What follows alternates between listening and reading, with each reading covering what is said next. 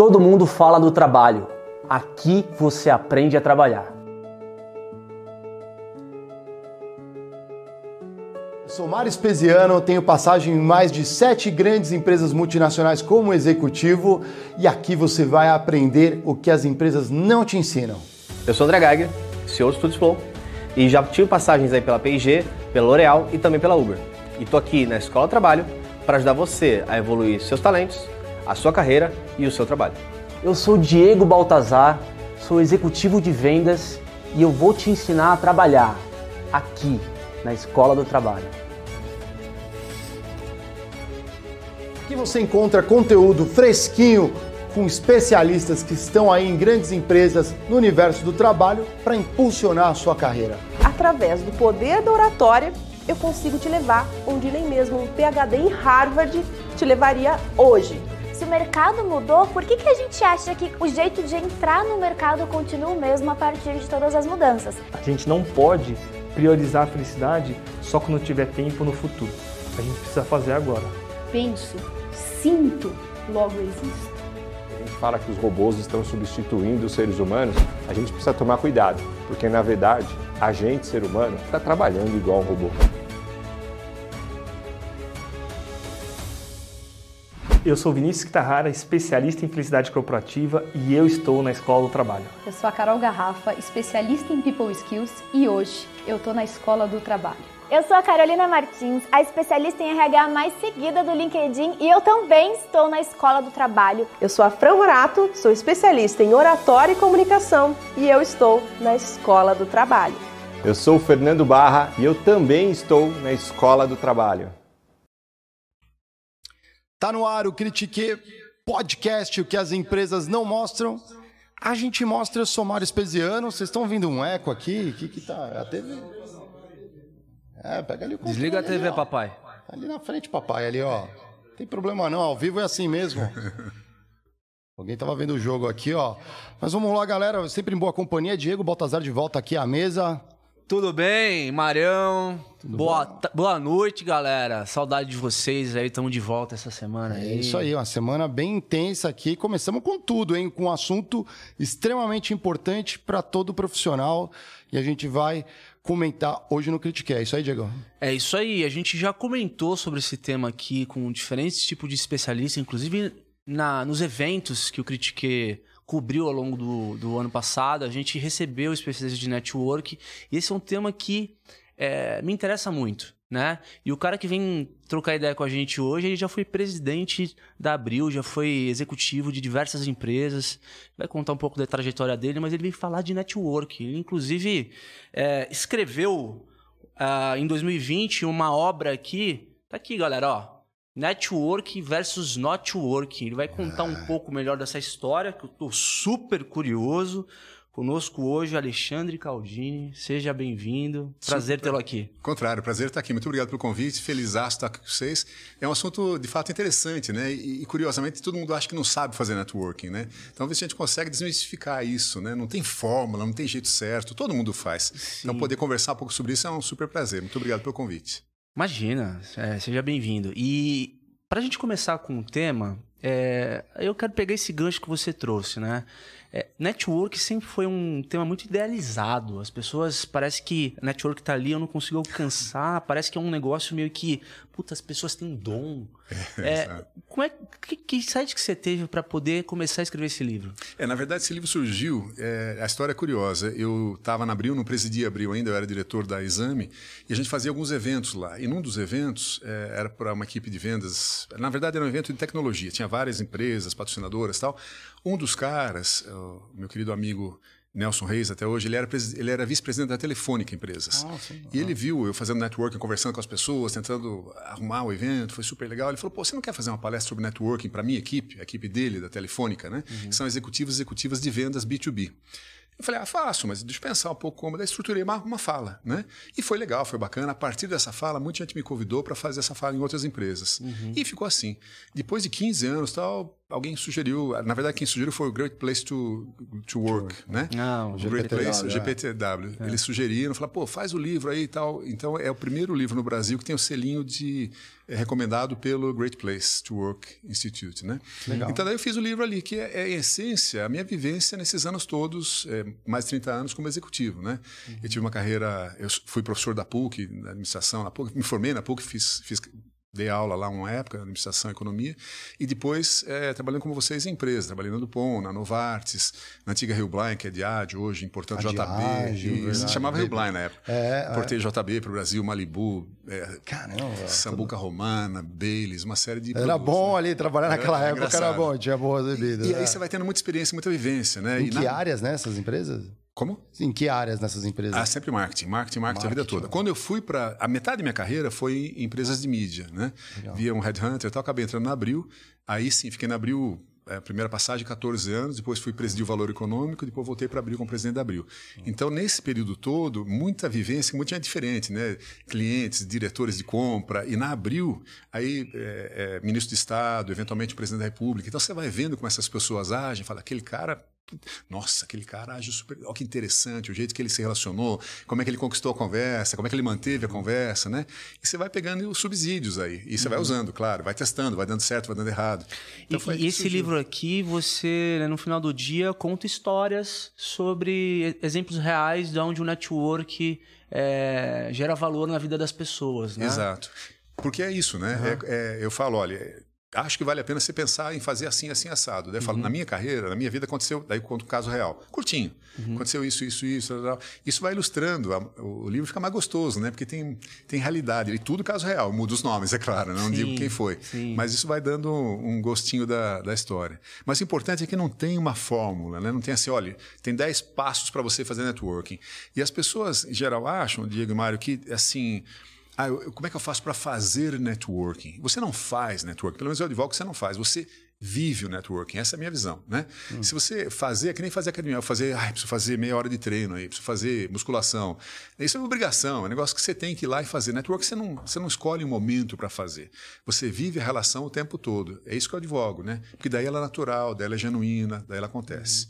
Um erro comum é, putz, eu tô desempregado, me ferrei, fui mandado embora, deixa eu agora eu pegar a lista dos meus amigos e começar a fazer network com esse pessoal para me recolocar. Ferrou, né, cara? Não é naquela hora. Ou você construiu a relação antes, você não fala, agora você vem falar comigo, você nunca olhou na minha cara, faz cinco anos que a gente não se vê, agora você fala, ô querido, te adoro. Né? Então tem muito a ver com credibilidade, com realidade, com genuinidade, né? É, falo uma hora, por exemplo, de elogio. Elogio é uma ferramenta espetacular. Pô, que legal tua camisa. Pô, você cortou o cabelo, né? Ficou bom. Você emagreceu, né? Funciona muito bem o elogio. Todo mundo gosta de ser elogiado, mas tem que ser genuíno, né? É, Porque você percebe quem está puxando o saco, quem está falso ali, né? Quando eu virei presidente da empresa, minhas piadas vieram mu- muito mais engraçadas. Eu virei um cara muito mais sexy, né? Esse- o poder tem isso, né, cara? Sim. E se você se, se é bobo, você fala que você acha que você é o cara. É nada, que você está com um cargo legal. Todo mundo tem interesse no cargo. E tudo bem, o interesse é genuíno, não tem problema, né? As relações pressupõem interesse. Se você é casado, a relação de marido e mulher tem um interesse. Eu cuido de você, você cuida de mim, companheirismo e tudo. Pois é, mas esse ponto é interessante, né? Porque aí, de novo, o gancho das pessoas idealizarem o conceito de network, né?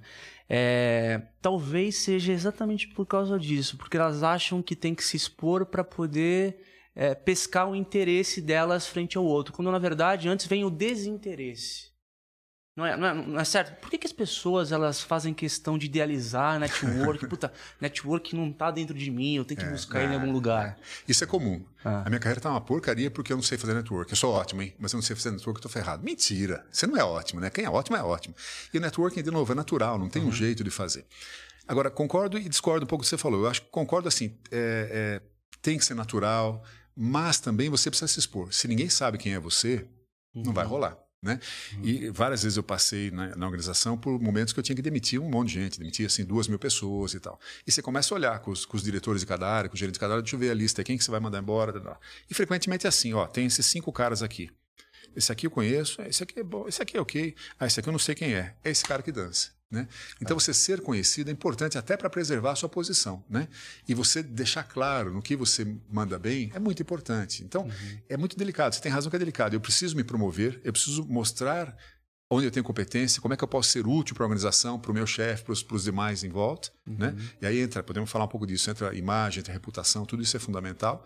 Mas se você se expõe demais também, fala, putz, lá vem o cara de novo, aquele, ah, aquele mala, vamos sair que o cara tá vindo. Né? Ninguém aguenta um cara também que fica o tempo todo Pedante, se né? vendendo. Exato.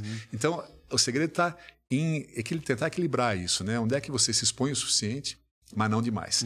É como comercial de televisão. Você vê a primeira vez, legal. A segunda, décima quinta, você não aguenta mais aquela gracinha do comercial televisão, porque está sob uma super exposição. Né? Sim. Então são delicadezas, cuidado, mas é tudo bom senso. Tudo acaba pegando no bom senso. que foi uma coisa é, mais natural da tua personalidade ao longo da sua carreira ou é algo que vai acompanhando com a maturidade essa questão da- do, da da- do gerenciamento das relações? Eu acho que as duas coisas. Acho que tem gente que tem mais facilidade mesmo de conversar e se colocar. Mas para mim, pelo menos, isso eu acho que é meio natural meu, mas também é pensado. Eu falo, peraí, deixa, eu- deixa deixa eu ficar bem com aquela pessoa, aquela outra, putz, eu preciso fazer uma conexão aqui, preciso que aquele cara me apresente para tal pessoa, tá tudo pensado, mapeado. Nas empresas de tecnologia, quando eles vão a eventos, os caras mapeiam todo mundo. Deixa eu ver a lista de quem vai estar lá. Bom, você vai falar com fulano, você vai falar com fulano. Nesse caso, ó, tá, tá nesse estágio o projeto, você precisa mudar o estágio do projeto para tal coisa. É mapeadinho, cara. É um jeito de fazer. Eu acho que as duas coisas. Acho que não, não dá para ser ingênuo e ficar achando que só ao acaso vai, e não dá para forçar a barra ficar uma coisa artificial também, né? Mas eu, ao longo do tempo, fui pensando, sim, em como é que eu melhorava o relacionamento, como é que eu me expunha. Se você está bem com as pessoas, só é vantagem para você. E para as pessoas também. Eu- Hoje em dia, vocês são mais novos que eu, não devem lembrar disso. Quando eu comecei carreira, 35 anos atrás, eh, não tinha o tal do Xerox. Você fazia cópia, você tinha que ir na central do Xerox. Tinha um menino lá no porão, né? E ele tirava Xerox. Então você chegava lá com o papel e falava, ô, dá para você tirar para mim? Se o menino gostava, falava, opa, daqui, é já, peraí, quantas cópias você precisa? E tirava rapidinho. Se ele não gostava, você falava, deixa aí, ó, tem uma fila enorme, passa aí quinta-feira. E um abraço, né? Então, quando a pessoa gosta de você, as coisas fluem de forma melhor, porque há uma relação boa. Há interesse nisso? Acho que há interesse nisso. Mas é um interesse genuíno. Se eu não estou te sacaneando, você não está me sacaneando, se nós estamos nos abastecendo em, em respeito, em, em- em cuidado, em atenção, né? E aí outro truque importante, o truque não, outra armadilha importante é achar que eu só preciso fazer networking com os caras da cobertura. Ah, isso é legal. É só supervisor, gerente, diretor e dono da empresa. Obviamente é importante com esses caras. São os caras da caneta, o cara que aprova, reprova, tem a verba e tudo mais. Então é importante que eles conheçam você, sabem o que você faz. Mas não é só esses caras. Por quê? Porque o colega, o cara do lado, o subordinado, o cara da cancela, o guarda da cancela do estacionamento, todos eles têm uma imagem a respeito de você. Esse cara é arrogante, ele nunca falou bom dia para mim. Essa imagem permeia a organização, né? E ela faz diferença, né? Se você, não adianta você querer pintar uma imagem e todo mundo falar o contrário daquele negócio. Então todo mundo, até por porque é correto, né? Todo mundo merece respeito, merece cuidado, merece atenção, e você só ganha com isso o tempo todo, né? Sim. Então, agora, também dito isso, é que a história aqui não acaba mais, né? Podemos ir até amanhã cedo no Claro, podcast? claro. Não, vamos embora, vamos embora. Mas o que, que você lembra de algum caos? Não, mil coisas, né? Vários casos. Mas eu, eu queria te comentar é outra coisa, que é, é também o contrário. Assim, ah, eu não vou falar com o presidente da empresa porque eu estou com vergonha, tenho medo do cara, o diretor lá. Não, você tem que ser visto por esse cara. Mas como é que eu faço para falar com o diretor? E tem meu gerente e meu diretor para chegar no presidente. Dê um jeito. Né? Dê um jeito. E, e- e aí, de novo, o bom senso, o tato, ah, o momento adequado. Né? Mas se você conseguir se apresentar para o presidente da empresa, para o empresário, para o diretor, é importante que ele saiba quem você é. Sabe? Oi, tudo bem? Olha, eu sou Alexandre Caldini, eu trabalho na área de compras, eu trabalho na área de marketing. Queria dizer que eu estou. Mas tem que ser sincero, estou muito feliz de trabalhar aqui. Acho uma, muito legal a empresa e eu só queria te dizer isso. O cara gosta de ouvir isso, é claro. Ou comenta de um projeto da tua área. Claro. Pô, você Se viu o que a gente está fazendo? Pertinente naquele momento, né? Ah, sim, E aí claro. tem uma questão que é o bypass do seu chefe, né? Como é que eu vou falar para o chefe do meu chefe sem falar com ele, né? Ou sem falar com ela? Então precisa cuidado. De- Depende do seu chefe ou da sua chefe, o cara pode se melindrar. Fala, o que você vai falar com o meu chefe, cara, né? Então saber como fazer isso, ou falando com o teu chefe, "Pô, posso dar um toque para lá? Eu queria me queria que ele me conhecesse e tal. Ótimo. Ou se, se você está numa situação complicada e não tem como fazer isso, peita. Ó, vou, vou tentar. É, tem. O, o que você falou é muito legal porque é, não é trivial. Por que, que não é trivial? Porque não é fácil fazer isso do ponto de vista de. dependendo da cultura que você está inserido. Vou dar um exemplo. É, eu, individualmente, entendo que eu preciso estar bem preparado e eu preciso ser legal com as pessoas. Eu preciso é, tratar as pessoas com respeito. Sim. Mas do outro lado também, eu preciso entender o jogo de ego que existe do outro, do outro lado de lá, principalmente se você está acessando pessoas de cargos muito altos. Porque foi o que você falou. É, não tem problema nenhum acessar. Contanto que as pessoas que estejam abaixo estejam muito bem é, informadas ou, ou entender como cada uma funciona, né? Porque uma pessoa pode entender como um bypass. Exato. A outra pode ter, puta, que legal que você foi falar lá com o É, meu chefe do meu chefe. É. Exato. Então, assim, cada uma funciona de uma forma. E não é tão fácil ler pessoas. Eu acho que, ah, como. É, vou- é vou- interessante ponto. Vou completar uma coisa, Diegão, que é legal. Eu, como líder, eu gosto de dar exposição para o time. Perfeito. Mas a exposição ela tem que ser muito cautelosa. Eu sempre falo, né, tem que ter, a gente fala inclusive na escola do trabalho, é assim, a performance, imagem e exposição. Como a performance está legal? A tua imagem na empresa não é aquela pessoa truculenta, atropela os processos, atropela todo mundo, briga, grita, não tem postura. Se essa pessoa está bem nesses dois pontos, a exposição é legal. O problema é você deixar a pessoa se expor ainda com, precisando de ajustes, seja em performance ou seja na imagem. Aí queima, é pior. Então, é sempre buscar expor para líderes que estão es- escutando, exponha o seu time. Só que eu também já vi uma questão que você está comentando cultural, que ocorre muito, o Alexandre comentou bem, que é aquela questão do gestor mais melindrado. Claro. O inseguro. Ins- tem muita insegurança, às vezes você tem bons talentos embaixo. Pô, eu gosto de deixar os talentos brilhando. Mas não, isso varia de, de líder para líder, de chefe para chefe. Aí tem algumas coisas. Tinha um amigo carioca muito engraçado, ele falou assim: adoro ser chefe, detesto ser líder. Né? Chefe, você fala assim: você vai fazer porque eu estou mandando, cala a boca. Né? Esse é o chefe. O líder fala: pô, vamos lá, gente, tudo bem a gente junto, né? Tem que conquistar. E é muito mais legal assim, e hoje em dia só dá para ser assim. Mas eu- você falou isso, me lembrei de dois chefes que eu tinha, os dois chamavam Paulo, os dois falecidos já por acaso. Um que eu gostava muito falava o seguinte: eu prefiro gente que eu precise segurar a empurrar. Né? É isso, assim, deixa o cara aí, cara, deixa o cara arrebentar. Né? Não, não, peraí, peraí, segura um pouquinho. Né? O outro chefe que eu achava que não, não tinha uma postura adequada falava assim: é, ele brincava com aquela placa de trânsito. Na dúvida, não ultrapasse. Ou seja, assim, não dê, não dê bypass em mim aqui. Né? Péssimo, né, cara? Péssimo. Deixa o povo brilhar, né? Então, um bom gestor, um bom chefe, aquele cara que está seguro o suficiente fala: deixa a moçada aparecer. Mais que isso, promove. Esse primeiro Paulo que eu falei, ele falava: ó, isso aqui foi o Caldini que fez, ó, ele, que, ele dava o crédito para a equipe dele. Você não perde crédito na hora que você faz isso, ao contrário. É o líder da equipe reconhecendo o mérito dos caras que estão com ele. É muito legal. E você conquista a, a equipe para você. Os caras falam: pô, o cara é ponta firme, o cara me abre. Então, gestão é muito isso também, né? Então, a questão da Até exposição meio é fora de moda até, né? Esse, o gestor herói, né? Mas tem ainda, tem uns caras assim, sabe? E tem empresa que sustenta essa, essa, essa cambada, sabe? Tem que falar, ó, esses caras não têm mais espaço. Estão tão, tão, tão sumindo, mas ainda tem muita gente autoritária, muita gente do command and control. Tem umas coisas ainda complicadas acontecendo. né? E, e tem outra coisa, né, Caldini? É, a partir do momento que o network ele é intencional, eu imagino que tenha técnica, né? Ou seja, para você é, tem que estar bem preparado, mas você tem que planejar como que você vai abordar a pessoa. Você tem que conhecer ela, você tem que saber como que, talvez, o- um assunto que vai prender a atenção dela. O que, que você acha mais importante quando uma pessoa precisa abordar a outra para poder estabelecer um vínculo?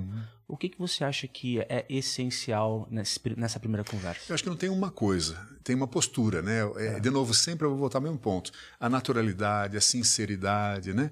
É claro que uma sinceridade dentro de um, dentro de- do que é o ambiente de negócios, né? Mas eu advogo que a gente deve abordar as pessoas, não tem problema abordar, né? Se você chega com tranquilidade, tá num evento, tá uma pessoa sozinha no canto, você chega lá e fala, oi, tudo bem? Eu sou Alexandre Caldini, como vai? Como você, ah, você, você trabalha aqui, você é desse evento? Ah, o que você está achando? Dá para puxar assunto. O segredo na primeira conversa é dar conforto. Né? Então qualquer assunto serve. Frequentemente eu abria a conversa com coisas assim, tipo, pô, a última vez que a gente estava junto, você falou que você foi para Tailândia, né? Que tal? Você gostou? Pô, eu fui lá, aquela, aquela comida, você tomou aquela sopa apimentada pra caramba, qualquer coisa. Ou tô notando o sotaque. Você é de Minas, cara? Não, minha mulher também é de Minas, ela é do Triângulo. De onde você é? Sabe? Nós, antes da gente entrar no ar aqui, nós vimos uma pessoa em comum. O meu vizinho, o querido Rascão, trabalhou, vocês trabalharam juntos, né? Na Sim, IBM. sim, foi meu chefe. Então você vê, aí já deu uma conexão entre nós dois. Nós temos alguma coisa em comum que é o rascão, né? Isso você acha com praticamente qualquer pessoa. Nós chegamos aqui, você falou, ah, tal. Eu falei, ah, você estava aqui na, na gravação que eu fiz Sim, com a Isa, é né? isso aí. Então você faz conexões nessas coisas. Nem que seja a maior bobagem. Opa, estamos dois de camisa vermelha, sabe? Eu detesto coentro. É uma conversa boba, mas, mas Sim, serve. às vezes é é um Cara, gancho. você come esse negócio É verde aí time chamado de coentro? futebol, é o, né, o- bobagem, né, entendeu? a fila Pontos do banco, comuns, né? né? Aquele Pontos Pontos comuns. E se for para fazer graça, sempre pondo você para baixo, não o outro, né? Não tipo, ah, você é corintiano, blá, blá, não é derrubando o cara. Se eu for derrubar, eu vou derrubar a mim, não a você, né? Então é delicadeza, o cuidado, o respeito, a generosidade. Não há como você não conquistar a pessoa. Talvez, talvez não role a conversa, por qualquer razão, e tal. Ah.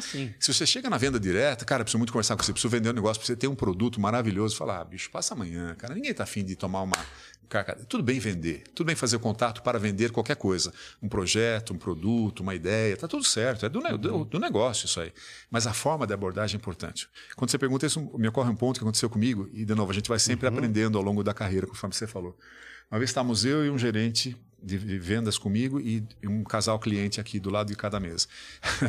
e a gente começou, não, porque era na exame. E aí, a exame isso, a exame aquilo, é você SA, é você RH, começamos a vender, vender, vender os produtos. E aí eu percebi que os caras estavam assim, sobretudo o rapaz, estava assim, Inquietos, incomodado. é. Tal. Uma hora eu falei, pera só um minutinho, tá tudo certo, tá tudo bem? E o cara falou, não, tá, mas é que o nosso negócio é B2B, acho que era o negócio dele, vocês estão vendendo negócio B2C para mim. Não tinha nada a ver com o negócio dele. A gente não investigou direito o, cliente e começou a vender uma, uma, uma solução que não tinha nada a ver com ele. Então também você conhecer um pouquinho quem está conversando é o mínimo. E hoje, com esse negócio aqui, cara, se você não conhecer, É. sinto muito, né? Antes de começar a reunião, todo mundo já sabe tudo sobre você. Vê o seu, viu o seu LinkedIn, viu sua rede social, viu uh, se é casado, se não é, que praia você frequenta. Tá mais fácil, né? Muito. E transparente, né? E, Então é e- bom e saber. soa, assim, se você realmente não sabe com quem você está conversando do outro lado de lá, é, soa desleixo, né? Muito. Falta de cuidado com a outra pessoa. E com o negócio da pessoa. Exato. Posso saber um pouco de você, mas tem que saber também do seu negócio, né? Claro, claro. Eu falo isso porque é, quando a gente é, faz um briefing para um alto executivo que vai encontrar um outro, um outro alto executivo, a gente tem que fazer esse papel embaixo de falar sobre outra pessoa, em que contexto tá, qual é a estratégia, qual é o momento dele hoje e tal. Para aquela pessoa que é o seu superior, tá preparado, sentar na cadeira, saber exatamente o que está acontecendo. Isso aí, puta. Aí se sai legal, aperta a mão, fez network, sabe? Você aqui embaixo já cumpriu sua função. Claro. E você deu vários pontos de conexão entre os dois. Aham. Né? Pô, os dois gostam de cavalo, sei lá. Então já juntou uma conversa ali que. Aqui no Brasil, sobretudo, tem muito isso, né? Antes de começar uma reunião de negócio, a gente conversa um monte de bobagem. Isso é da cultura brasileira. Uhum. Você vai na Alemanha, você vai na Inglaterra, você vai na Suíça tal, é assim, conversa e acabou. Né? Uma vez eu estava na Suíça, na. na Mais pragmático, né? O muito negócio mais. é. É. outro jeito, melhor ou pior, é diferente. É diferente. Uma vez eu estava na, na sede da, da Novartis, na Suíça, e estava com meu chefe, que era um inglês, né? Então, na Suíça com inglês, horário é tudo, né?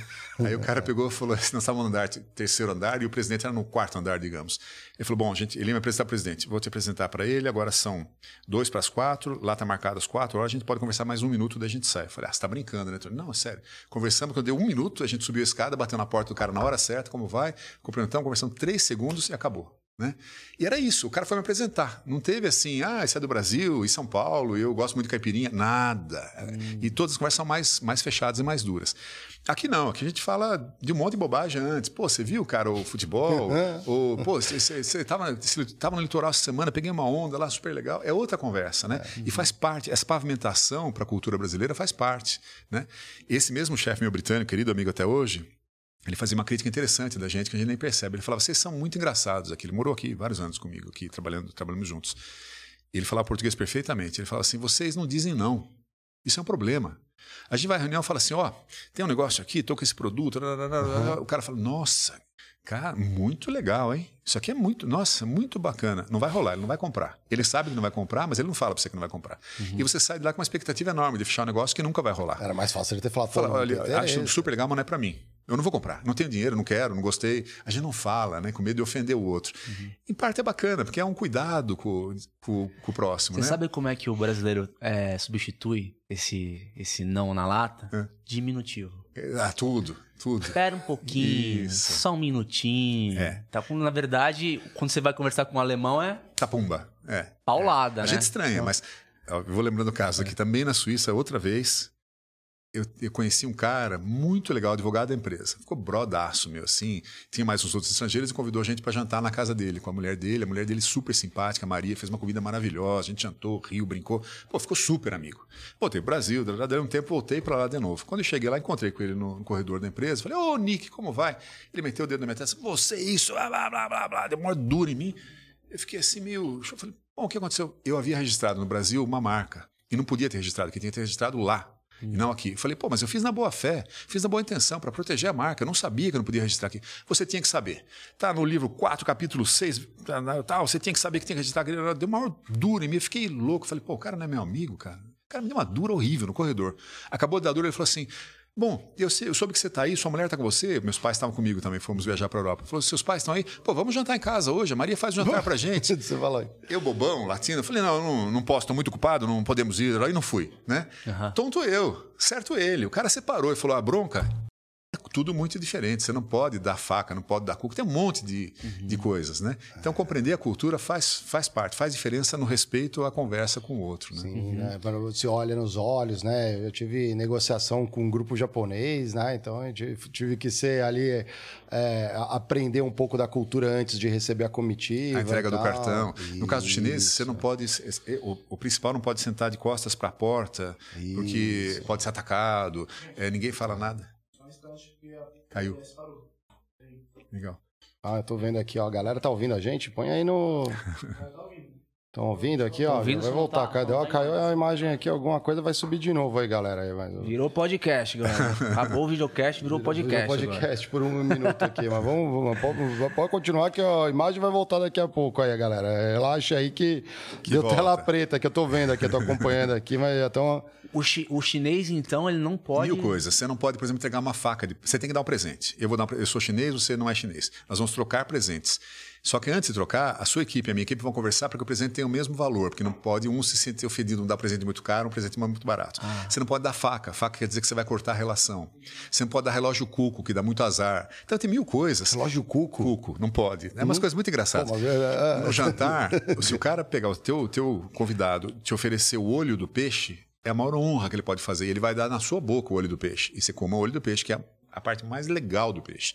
Então são coisas que você não sabe, cara, né? Você fica. É. E se você recusa, é desfeita, né? Muito. Tá beber. E o gambê. Beber, é. beber, beber pra caramba, né? Você tem que beber muito. Eu não gosto de beber, não bebo muito, mas é uma desfeita se você não bebe, porque eles querem ver você bêbado pra ver se você é confiável. Então Isso tem eu, eu fiz um truquezinho Mentira. com a comidinha. É, o, cara, o cara quer deixar você mamado pra saber. É, faz sentido, né? Assim, porque a, assim nos educou um, chinês aqui no Brasil, que fez, a gente é, chamou um chinês para dar toda. A gente fez isso também, porque a gente já, já teve negociação com a equipe chinesa. Aí um diretor que eu tinha na época, acho que eu estava na PG, era um mexicano, aí ele explicou um truque, ele falou, eles, vocês vão sair bêbados, Olha, eles tá bebem é, muito, então muito. tomem cuidado. Coreano também. E aí ele, tava, ele explicou que estava num restaurante e ele sentou num lugar atrás, tinha uma cortina, assim, por trás dele, encostado no restaurante, a comitiva e tudo mais ali, e aí eles brindavam, primeiro ele virou, né, aquele shotzinho, virou, Aí depois, não, não, esse é. E mais um, na sequência. E virou, ele falou: bom. Chega, estamos parando. É, já, daqui a pouco vai. Aí na terceira ele vê que o pessoal ia virando, ele pegava e jogava assim atrás. É, é. Ele foi jogando tudo aqui para trás. A cortina ficou molhada. Quando ele saiu, ele levantou, tava um cheiro de álcool em toda a cortina, assim, atrás, tava,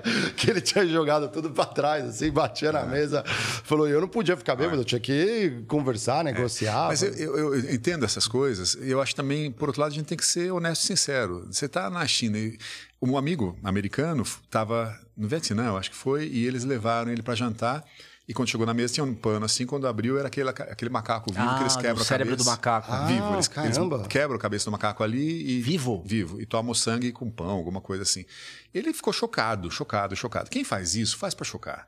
O cara sabe que um americano, um brasileiro, quem não seja, come não come esse negócio Meu e aquilo é Deus. é chocante, né? Então, acho que também chega um ponto que você tem que falar, ó, oh, querido, obrigado, mas eu não vou comer o macaco vivo aí, não, isso não faz Sou vegetariano. Que seja, ah, né? Ou eu não quero beber, eu não bebo mais que dois, né? É. Eu acho que a gente tem que ter essa coragem também de falar, tudo bem, eu é respeito é a sua cultura, mas não é a minha, isso. né? E nós estamos conversando de negócio aqui. Você pode até perder o negócio, mas também tem, tudo tem um limite que você fala daqui para frente, eu não, não passo, não caminho, né? E tá tudo certo, eu acho. É, vai de cada um, né? Sim. É, porque, porque eu, já, eu já, já soube uma história dessa do, do macaco, porque eles sempre se chamam para jantar, uhum. aí tem um macaquinho lá, né? Que você uhum. meio que faz o petisco o cérebro do macaco, né? Isso. né? E nesse caso aí o, o executivo é, aceitou, né? Tá vendo? Então, assim, cada é. um tem o... É, o limite que, que é. designa para si. Às vezes é um negócio é. muito grande, né? É. Tá... Então, mesmo um negócio muito grande, hoje, não estando em negócio, mas eu falo, tem uma hora que não vale, cara, é. não vale. O que você está. Bom, agora, ó, nessa questão super recente da, da, do projeto de lei aí da, das fake news, né? Isso. Eu vi, estava é, no estampado semana passada na Folha de São Paulo, o diretor, o vice-presidente de um, uma das grandes redes aí, né? O cara dando a cara ali para falar que não, que é, é censura, escambau. Os caras estão promovendo o neonazismo, né? Deixa é. você colocar a pedofilia. E o cara tem a coragem, o executivo, de ir lá defender o indefensável. Eu acho isso vergonhoso, uhum. sabe? Acho horroroso. Então, é muito bem o que você falou. Depende. O quanto vale para você o bônus? Quanto Sim. vale para você a carreira? Né? Você não é obrigado a fazer nada, você está fazendo porque você quer. Ah, porque senão não ganha o bônus. Ah, porque senão não sou promovido. Sim, não vai ganhar o bônus. Talvez seja até demitido. Né? Mas você escolhe. Claro. Recentemente, depois que eu saí da presidência da Abril, me ofereceram, um querido amigo me ofereceu um cargo que eu ia ganhar no, no primeiro ano, mais que eu ganhei em 15 anos de carreira. Né? Era muito dinheiro, mas muito hum. dinheiro. Uma empresa gigantesca. E eu gosto muito dele, gosto muito da gestão que ele faz, gosto muito da empresa mas tem algumas restrições com relação a, a, a, no que a empresa atua. Né? Uhum. Eu cheguei a levar a carteira de trabalho lá, abri conta no banco, no dia eu falei, não vou, e não fui. É uma decisão dificílima, me você custou tá, muito. Você não estava alinhado com a cultura da empresa? Não era nem com a cultura, era com a, área de atuação da empresa. Ah, vou tá. falar uma área qualquer, digamos tá. que ela seja uma empresa de armas, não é o caso, uhum. mas que fosse uma empresa que faz é, arma, ou foguete, ou bomba. Cigarro. Qualquer coisa assim, é. né? É, eu tinha problema com isso, não com a gestão, não com os caras. A empresa é bárbara, brilhante, uhum. enorme, né? Uhum. Mas eu decidi não ir. Né? E me custou decidir isso, sabe? Por, por, sou muito feliz que minha mulher, meu filho, todos me apoiaram, né? Eles me apoiam e tal. Mas é, você deixar um dinheirão na mesa, cara, é, é muito difícil, né? Sim. Mas eu acho que são questões da vida que você tem que tomar decisões. Eu sou espírita, e como espírita também, é, o raciocínio é assim, todo momento você está tomando decisões. Você vai por aqui ou vai por aqui? Uhum. Por aqui ou por aqui? Por aqui ou por aqui? Uhum. E essas decisões determinam quem você é. E eu tenho claro para mim que as decisões que você toma também formam a sua imagem, a sua reputação. Né? E isso tem um valor espetacular, no mínimo para a sua tranquilidade, para você dormir tranquilo e para as pessoas falarem, pô, ele é um cara legal, pô, ele é um cara bacana, né? ou não é. Né? Uhum. Hoje eu conversava com um amigo, querido amigo, trabalhou comigo, financeiro, ele rejeitou uma posição numa empresa. Ele está desempregado, rejeitou uma posição numa empresa. Por quê?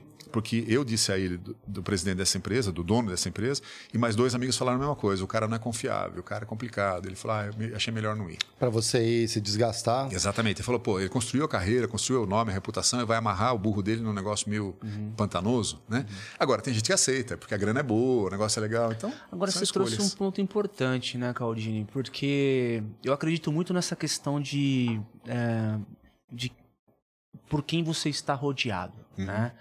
É, eu acho que a partir do momento que a gente tem essa intenção de semear a semente certa, de você ser coerente com os seus valores, para você tomar suas ações, você automaticamente constrói Claramente. algo a, a, ao redor, né? Claramente. Como é que você enxerga isso no universo corporativo? Isso é fato mesmo? Quando você é, cria boas raízes, você vai ter só gente boa do teu lado? É, sim, sim, não, não, sim. Mas também você tem que escolher as pessoas. Falar, este cara aqui, essa menina aqui. Tem um caso também que eu lembro agora, acho que até falo no livro também. Uma menina que era muito boa, mas sabe que é muito boa? Muito boa. Ela entregava o resultado de uma forma espetacular. Você pedia, pá, o resultado vinha. E, mas batia a meta toda hora, toda hora, toda hora, toda hora. Só que ela arrasava com a equipe. Ela arrasava, a equipe odiava ela. Era quem mais tinha reclamação em RH, as pessoas iam chorando pro. Por causa de arrogância? O jeito, o trato dela, truculenta, sabe? Ah, Mandona, tratoraço, vai atropelando. Né? Nós vamos fazer um abraço, não estou interessado na sua vida. Você vai entregar esse negócio. Então acabava ah, com a equipe. Uhum. E competição meio puxar o tapete meio escondido, toda aquela, aquela ah, lixaiada. Sei. Só que ela entregava o resultado. Então, se você olhar só o resultado, fala assim, essa é que eu... E tem gestor que fala, um abraço, é. tô nem aí. Ela entrega Põe o resultado. na mesa e, e vou embora, né? Vou embora. É. Aí tanto fez que eu falei, pô, não dá, né? Daí, como eu não queria perder porque ela era muito boa, eu transferi ela para uma outra diretoria na empresa. Seria de um diretor, pus no outro. Passou dois meses, os caras me devolveram. Não quiseram, né? E entre mandar embora, não, eu falei, pô, ela é boa, essa menina é boa, o problema é esse todo. E, e tive muita conversa com ela para mudar comportamento. É, né? inteligência emocional, mudar. Ah, você chegou trabalhar. a dar o feedback. Sim, sim. Entendi. Aí, quando ela estava voltando, eu ia pôr ela de volta numa outra equipe lá. O diretor dessa equipe estava de férias na Itália. O cara que respondia para mim me ligou e falou: pelo amor de Deus, Cody, não traga essa moça. A equipe ligou para ele lá na Itália, no meio das férias do cara, para falar: ó. Oh, caos total, é botão de alerta aqui, né? A moça está voltando e não queremos ela aqui. E eu precisei mandar embora. Sei não, mandei embora. Porque então não é só resultado. O resultado é fundamental. Sem resultado, você pode ser um amor de pessoa, muito obrigado, vai trabalhar na Cruz Vermelha. Não é aqui. Resultado você tem que entregar. É. Mas dá para entregar resultado cercado por gente que tem um mínimo de valores comuns ao seu. E quem não tem, aparece, você percebe, fala, tá estranho ali, hein?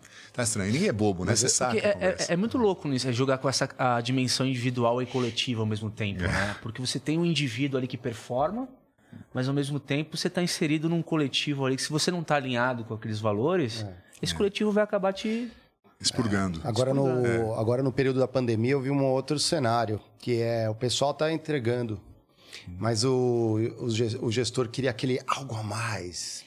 Malabarismo, exatamente. Sono, né, pois cara? é. Só que assim, às vezes, é, no momento como tava, você apertar mais para tirar aquele a mais, é um momento muito delicado. Claro. As pessoas estão inseguras, estão é. saúde mental, estão é. preocupadas, estão é. perdendo parentes, tem, sei lá, tem uma série de coisas, mas então assim, entregar o básico tá excelente que está entregando, mas não, queria aquela coisa, mas sabe, vai estourando a corda e perde time. Vocês tiveram aqui a Isa Camargo, minha Sim, algumas amiga, vezes. Né? É. E a Isa é, é, a pessoa no Brasil que sabe falar de, de, de saúde mental e de, de uhum. como é que chama aquele negócio? Burnout. burnout, burnout, exatamente. É. Que até outro dia alguém definiu de uma forma interessante. Falou burnout é a estafa. Antigamente meu pai falava, as pessoas estavam estafadas. Estafa mental. É a mesma coisa, é a mesma né? coisa. Só mudou o nome, né? Mas enfim, é, é um fato isso. E saúde mental está muito grave agora. Então a gente precisa ter esse cuidado mesmo e as pessoas são responsáveis pela saúde mental de suas equipes. O gestor uhum. ganha mais porque ele tem que cuidar também disso. É, então, é, sim, é, tem que ter um limite, tem que, tem que fazer uma, uma equação que seja razoável. Porque, porque, e a geração mais nova não fica. O cara fala, um abraço, eu não quero esse negócio.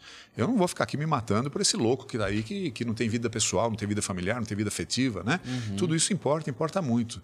Então, acho que você acaba construindo mesmo um ambiente, no um entorno, de pessoas que pensam parecido e atuam igual. E aí o resultado vem. O resultado é consequência disso. Uhum. Legal. Você falou de cultura, né? Muito de, entre países, mas as empresas também têm cultura e às vezes esse respeito vem dentro dessa cultura da empresa. Sim. Poder, a gente estava brincando, ah, aceitava presentes, podia, é. não podia. É, é, né? Se então, você tem um fornecedor que sabe que a cultura da sua empresa é de não receber presentes, ele não pode claro. chegar lá. Mas e... não dá para ser condescendente. Quem está fora da cultura, uma cultura ainda talvez dê para você tentar adaptar, mas se o cara tem valores que são absolutamente questionáveis, fora, ou seja, não são valores, esses caras têm que ser expurgado, tem que ser demitido. Não dá para você segurar esse cara ali, porque ele vai contaminar o resto. Tem um provérbio chinês ou japonês, acho que japonês, que fala o seguinte: o risco de você conviver muito com, com o mercado de peixes é que você se acostuma com o cheiro.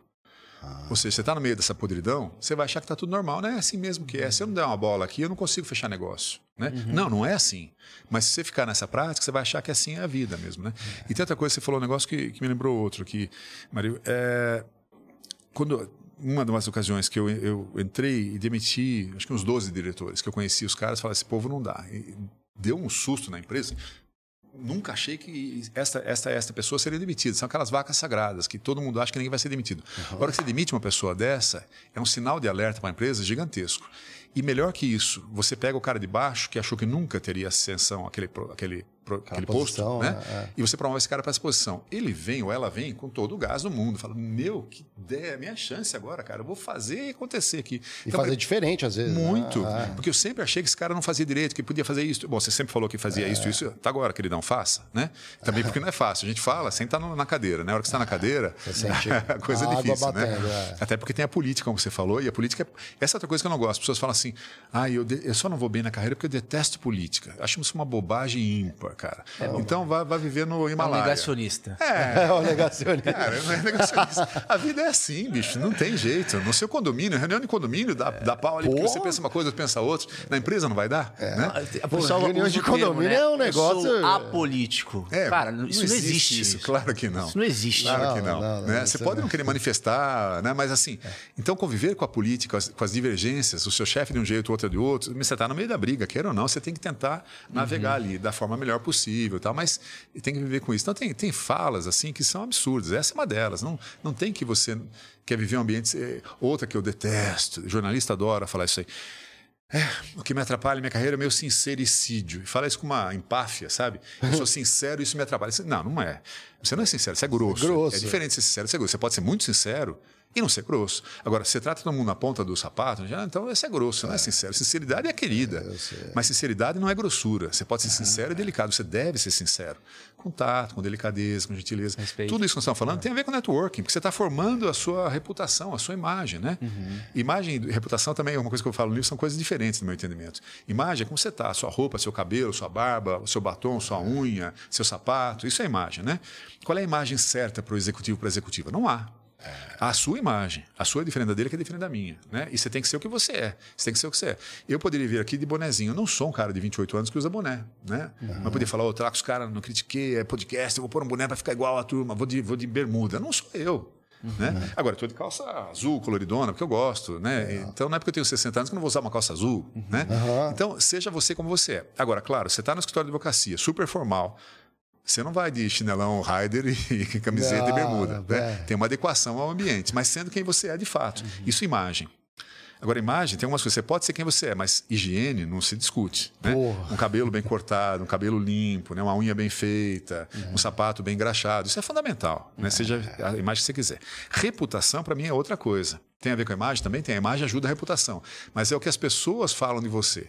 Eu posso me achar o rei da cocada preta. Se as pessoas falam, o cara, sacana, esse Caldini aí, o que ele fala, ele não pratica. O cara... Tem a ver com credibilidade, né? Completamente. É. Mas aí, assim, quanto você tem, quanto você tem isso em, no seu controle? Parte sim, parte não. Parte tá no controle é assim. É o que você falou, credibilidade. Tem uma frase em inglês que é walk the talk, né? É, faça o que você, o que você prega, uhum. né? Então, de fato, se você faz o que você prega, se você é quem você prega, as pessoas vão falar, pô, ele fala e faz, né? Uhum. É o que a gente falava agora aqui, o cara recusou uma posição, fala, pô, o cara recusou a posição, né? Uhum. Você está você tá mostrando quem você é. Isso vai fazer a sua credibilidade. Mas quem lhe dá a credibilidade, quem lhe dá a reputação não é você, são os outros. É a tia do cafezinho, Isso. é o guarda que abre a cancela do estacionamento, é. é o diretor, é o presidente, é o seu colega, é o seu fornecedor, é o seu cliente. Amanhã está noutra empresa, mas o fornecedor te conheceu daquela empresa passada, é. sua imagem está ali. E, de novo, mais uma vez, com isso aqui, né? E aí a gente entra um pouco em rede social. A rede social é importante, fundamental. É. Ela garante o networking? Não sei, ela ajuda, ajuda. ajuda. Pode derrubar? Pode. Estou cansado de ver gente que está aqui, aquela foto clássica, na minha opinião, horrorosona. O cara está lá na praia com uma, uma latinha de cerveja. No LinkedIn. No LinkedIn. Queridão. Por que você está com a latinha de cerveja na mão? Você não pode beber cerveja? Pode. Mas o que quer dizer você com uma latinha de cerveja? Você está aproveitando a vida? É isso que você quer me dizer? Uhum. Sabe? Então, assim, cuidado que você posta. Não tem nenhum problema você postar uma foto de você na praia, zero problema, né? uhum. né? Mas você está sempre comunicando alguma coisa a seu respeito. Pense se é o que você quer comunicar. Tem uma coisa, né, Caldinho, que eu acho também que é bem interessante, que é... Existe uma diferença entre autenticidade e inteligência social, tá? O que eu quero dizer com isso? Eu vou pegar o meu exemplo aqui, quando eu comecei esse podcast com os meninos era cheio de vício corporativo. Às vezes até me passo. É, que nos estrangeirismos, assim? É, dos, da, dos, é, dos termos corporativos tal. E o que, que acontece? Eu comecei a perceber que quanto mais simples você é na comunicação de, de quem está te ouvindo, o, o, nosso público que está em casa, que são pessoas que estão ascendendo no mercado de trabalho e tal, quanto mais simples e claro você comunica, mais engajamento você provoca. Básico, né? Óbvio, isso mesmo. Então, é, é uma, era uma mistura de vício de linguagem, porque eu venho do mercado de corporativo, com uma certa arrogância também. Porque você, você fala, eu falo assim como eu falo com o diretor. Então, claro. quem está do outro lado lá não é diretor. Então, mas tem várias coisas aí a observar. Por é. exemplo, por que a gente faz isso que você falou? Porque tem os estrangeirismos, porque fala assim, ah, nós precisamos fazer aqui um... um temos que olhar o, work, o marketplace para poder fazer um time frame que vai nos dizer... Por que você põe esse monte de coisa em inglês? Porque você, naquele ambiente, meio que é querido que você fale assim. Você fala assim para estar na mesma linguagem dos demais. Então, eu critico, acho que está errado, mas é assim que está rolando o jogo ali. Né? Uhum. Né? Papel nosso, de todos nós, e quando se acende na carreira mais ainda, é tirar essa bobajada. Tentar falar, como você muito bem disse, o mais simples. Estamos conversando simples aqui entre nós. Não há quem não consiga entender o que nós estamos falando. Né? Uhum. E é uma coisa séria, é uma coisa de negócios. Né? Então você tem toda razão. Esse livro e os demais livros, os meus livros espírita, a única coisa que as pessoas falam é isso. Falam, ah, eu entendo o que você fala. Você fala simples, você fala fácil. Eu fico muito feliz. Né? Eu, mas eu não, faço, não falo simples e fácil porque eu quero agradar as pessoas, é porque é o jeito que eu falo. E é o jeito que tem que ser, né? Uhum. Então, a simplicidade não quer dizer burrice, não quer dizer falta de inteligência, ao contrário. Sêneca, o brilhante filósofo que eu adoro, da época de Cristo, é um contemporâneo, contemporâneo de Cristo, né? É. né? Estoico, uhum. exato, maravilhoso. Eu recomendo todo mundo que está aqui, leiam o Sêneca, livrinhos dessa finura, facinho de ler, maravilhoso. Sêneca fala isso. O que, fala, que você gosta dele sobre a brevidade da vida? Porra, todas, brevidade da vida, vida feliz, todas aquelas coisinhas já li. E sinto que não é tem mais. É e releio, falo, pô, o cara é brilhante. Na verdade, acho que eu fui ele na outra encarnação, entendeu? Modesta. Simples assim, né? Mas o cara é tão brilhante, uma das coisas que ele fala é isso. O máximo, acho que é ele que fala, o máximo da, da inteligência é a simplicidade. Você conseguir passar uma coisa profunda de uma forma muito simples. Estava lendo Platão outro dia, você consegue entender o que o Platão está falando, e é complexo, cara, mas uhum. o modo de explicar é muito simples, né? Uhum. E tem o contrário também. Tem gente que você está na, na empresa, está numa reunião, você vê o cara fala, fala, você fala, o que, que esse cara falou? O cara não falou nada. Entendi. Ele não falou nada, mas ele falou tão empolado que passa batido como sendo esse cara é bom. Não, ele não é bom, ele não falou nada, mas ele enrolou todo mundo com aquela fala supostamente, Sim, né? É, é, isso, no final do dia, Imbromation, O exemplo de um total. CEO que vai no chão de fábrica, consegue se fazer entender, ou consegue estabelecer um vínculo ali com os trabalhadores, ao mesmo tempo que é, consegue ah, ser autêntico e conversar com outro CEO, não deixando de ser Perfeito. quem ele é, entendeu? Então, Perfeito. inteligência social é você saber navegar eu, entre eu, diferentes... Eu tomei esse feedback, só que o contrário. Um dos meus chefes, numa época, ele falou assim, eu já reparei, por, por que, que você fala diferente quando você vai na fábrica com o pessoal da fábrica do que do pessoal do escritório? Eu falei, porque eu preciso que me entendam. Uhum.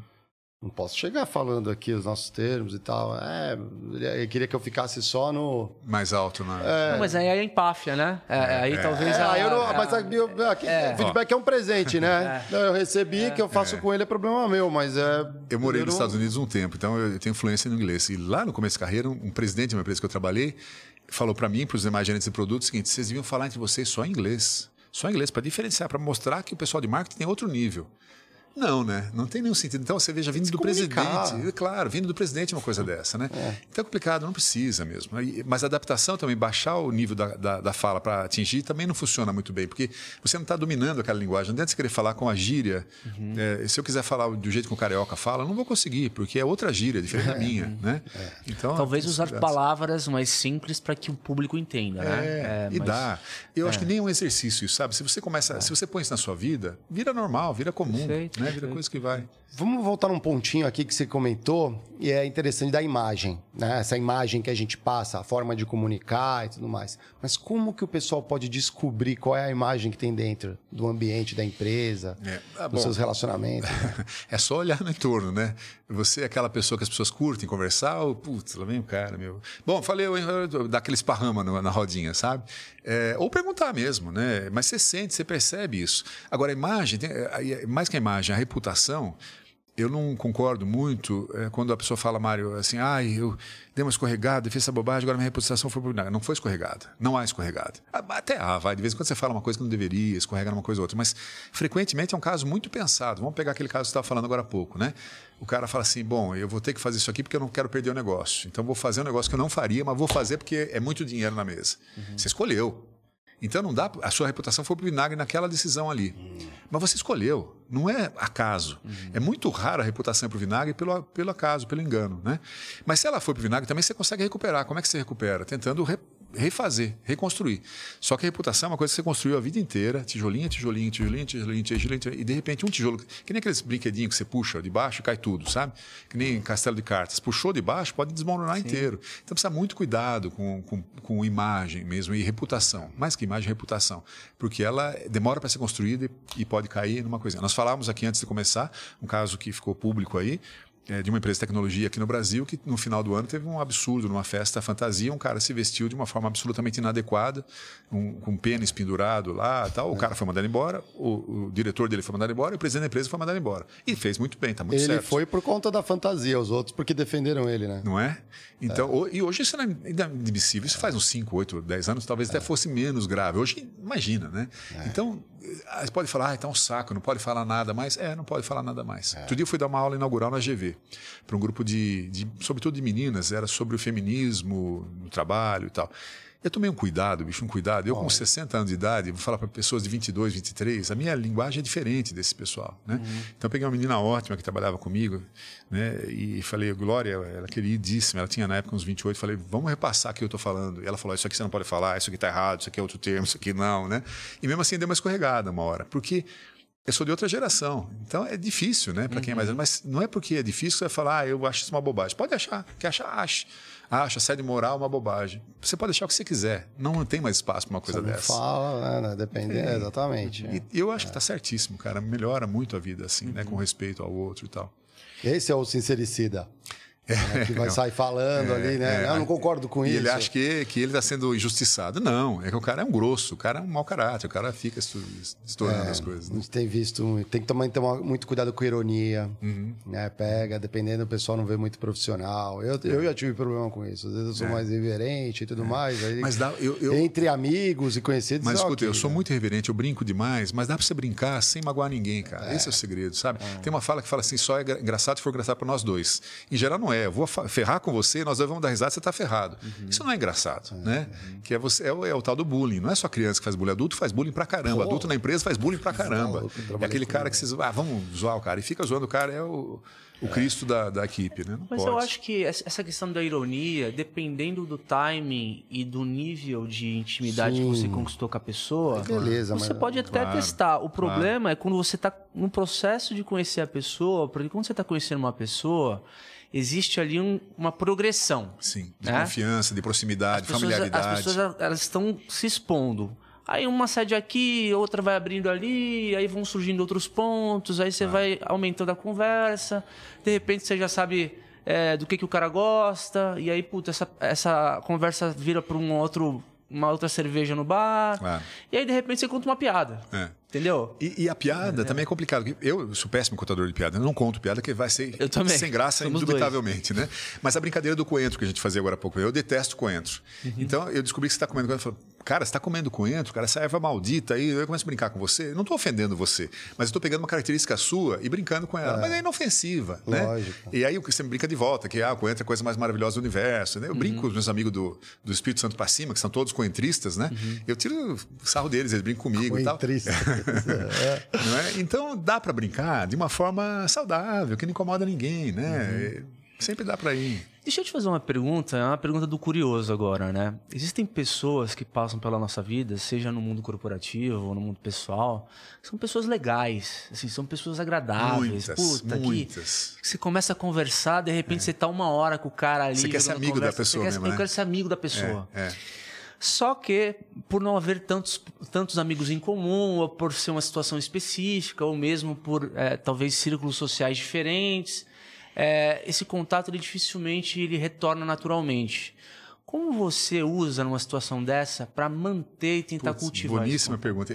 Você vai falando, eu vou lembrando para falar disso, para falar disso, aí depois esqueço as coisas. É. Essa última que você perguntou, eu falo muito isso no livro, é o que eu chamo de quebra-mola. O que é o quebra-mola?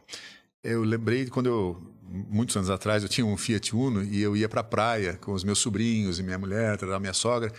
E a gente saía daqui de São Paulo 11 da noite, porque todo mundo trabalhando e tal. Então, uma da manhã eu estava passando em Ubatuba. Com sono, todo mundo dormindo no carro, eu não via as lombadas. Então, passava o Uno na lombada, eu dava um salto, é. todo mundo acordava, né? Uhum. Eu só acordava todo mundo. Então, qual era a função do quebra-mola? É melhor acordar todo mundo, né? uhum. né? Você precisa acordar a relação. Você pode gostar muito da pessoa. Se você não fala com ela, ela não fala com você, vai distanciando naturalmente e tá tudo certo, né? Não tem uhum. problema. Mas se você quer manter a relação aquecida e vale a pena manter, faça uso de quebra-mola. O que é o quebra-mola? Eu uso muito quebra-mola. Com a, com a Isabela, a gente faz muito isso. Eu mando para ela, quando teve todo o negócio do, do burnout, ela falou: Ó, oh, saiu uma matéria sobre burnout aqui na, no New York Times. Você viu isso aqui? Ela mandava notícias sobre burnout para ela. Ó, oh, tem uma discussão, tem um fórum de, de burnout na Austrália acontecendo agora. Tá? Então, mandava coisas que eu sei que são de interesse da Isabela. Para quê? Para nada. Porque ela é minha conhecida, minha amiga, eu gosto dela, gosto de mim e a gente manteve. Com isso, eu estou conhecendo vocês. Se não fosse por ela, eu não estava aqui hoje. Né? Ela que me apresentou a vocês. Então, veja como o networking funciona.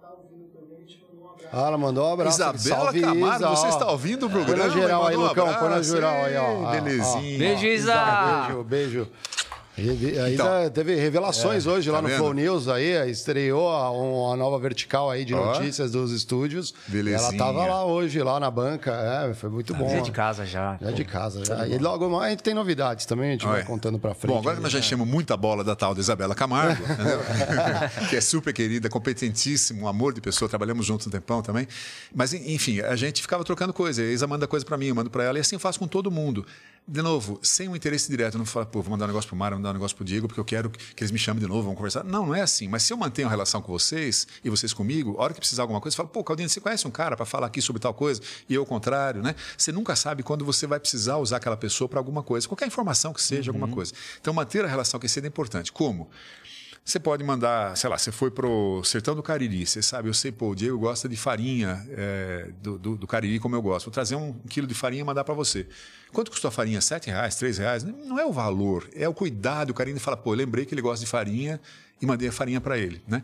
Um, um, grande empresário já falecido com quem eu tive um excelente relacionamento, o cara podia comprar o que ele quisesse, muito rico. E um dia ele me falou isso com relação a presentes. Ele falou, presente para gente rica, para empresário, não é um, o uísque mais caro que existe, não é a champanhe mais cara. Se eu quiser comprar champanhe mais caro, eu compro caixas. Uhum. Não tem nenhum problema. E compraria mesmo. Uhum. Né? Se você manda uma farinha, se você manda uma cachaça que foi feita em Minas Gerais pelo fulano que você conheceu lá, isso ele não tem acesso, ele não pode comprar. E foi o carinho de, de lembrar daquela pessoa de uma coisa que ela, ele gosta ou que ela gosta. Né? Então, pode ser uma coisa física, você mandar um presente, pode ser uma informação, pode ser, olha, vi a reportagem aqui que fala da sua empresa, que bacana, estão lançando né, uma nova linha de produto, achei muito legal. Ó, experimentei esse produto que você mandou, cara, não achei tão bom. Eu achei que esse sabonete deixa a pele meio oleosa. Qualquer coisa que tenha a ver com aquela pessoa, você está mantendo o contato. Isso que eu chamo de quebra-mola, né? Então assim você não deixa a coisa fugir. Dito isso, só uma coisa, a gente falou de amizade também, né?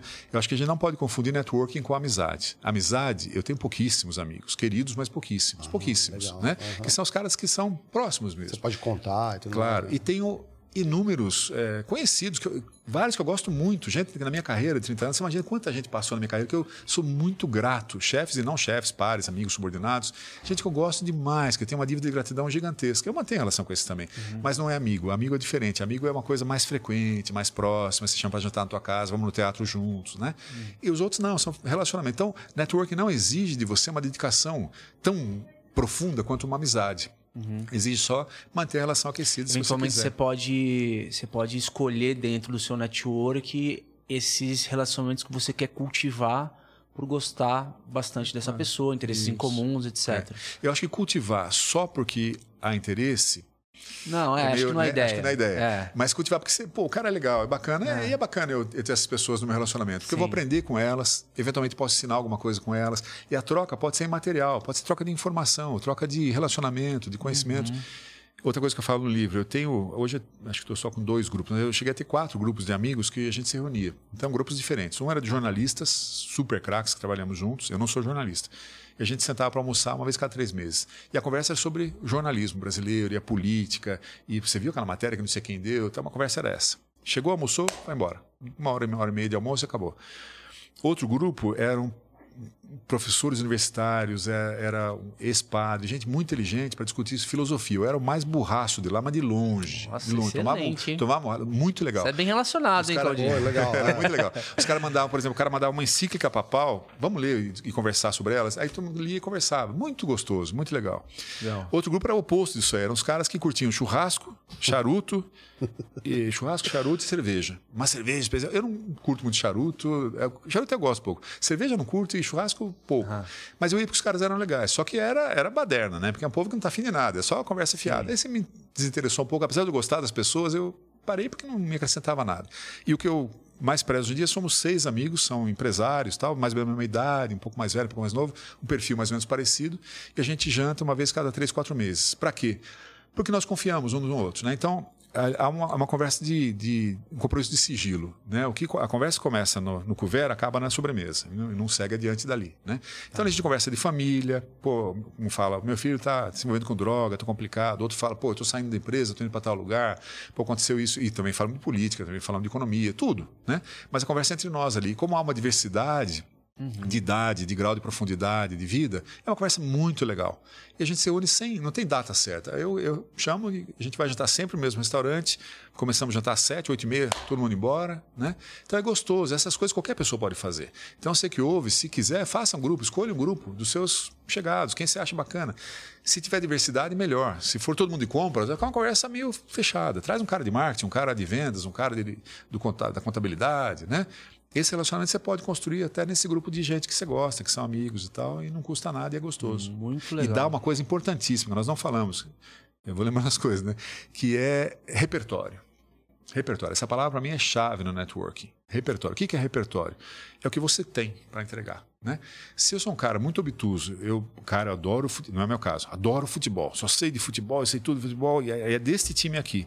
Do que, que eu vou falar? De futebol. Do que de futebol? Desse time. E o que mais? Não, vou falar de futebol desse time. Pô, não dá é, conversa, é, não, não, dá conversa. Acabou a conversa. Um... E ó, nós outros acá, não, homem, Cara, é uma porcaria. As mulheres têm uma conversa muito mais legal. Frequentemente nós vamos, eu e minha mulher, para pra festa, sobra o mala comigo, e eu estou ouvindo aqui a conversa das mulheres, está muito mais interessante. A conversa dos caras aqui está só bobagem, só besteira, só besteira, coisa é. chata, cara. Eu tô doido para conversar com a mulherada lá, mas eu sobra o mala para mim, entendeu? Uhum. Então, assim, não precisa, cara. Hoje, eh, os homens são muito mais. dá para ser muito mais legal, dá para você conversar de tudo, né? Uhum. Eu faço faxina em casa, é super. Então dá para ter mil conversas, né? Essa diversidade de conversa é o repertório. O que, que você assiste na Netflix? Você assiste só comedinha? Tudo bem, pode assistir as branquelas, mas depois de 17 vezes chega, né? Você é. assiste uma coisa que vale a pena, que dê uma conversa boa, um filme mais cabeça. Né? Exato. Né? Quer assistir um filme vagabundo. Uma boa pra... série, né? Não, quer assistir um filme vagabundo pra zerar o QI? Ah, tá, tá, tudo certo, tá, tá cansado. Zerar o QI. Né? Dá, uma, dá uma baixada ali, dá um vai. refresh. Dá um refresh. Não, não.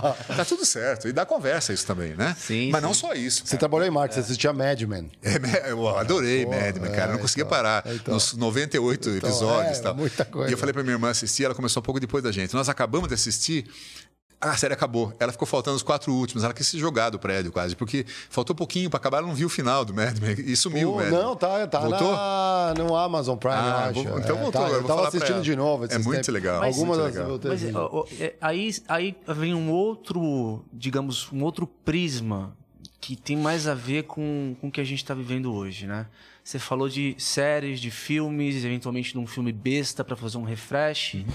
Só que eu vejo hoje um, uma geração que está crescendo, é, talvez com menos paciência de adquirir repertório através de longas conversas, de bons momentos, de filmes bons, de talvez algo que a nossa geração desfrutava muito mais, porque hoje a gente tem o advento das redes sociais. Obrigado. Né?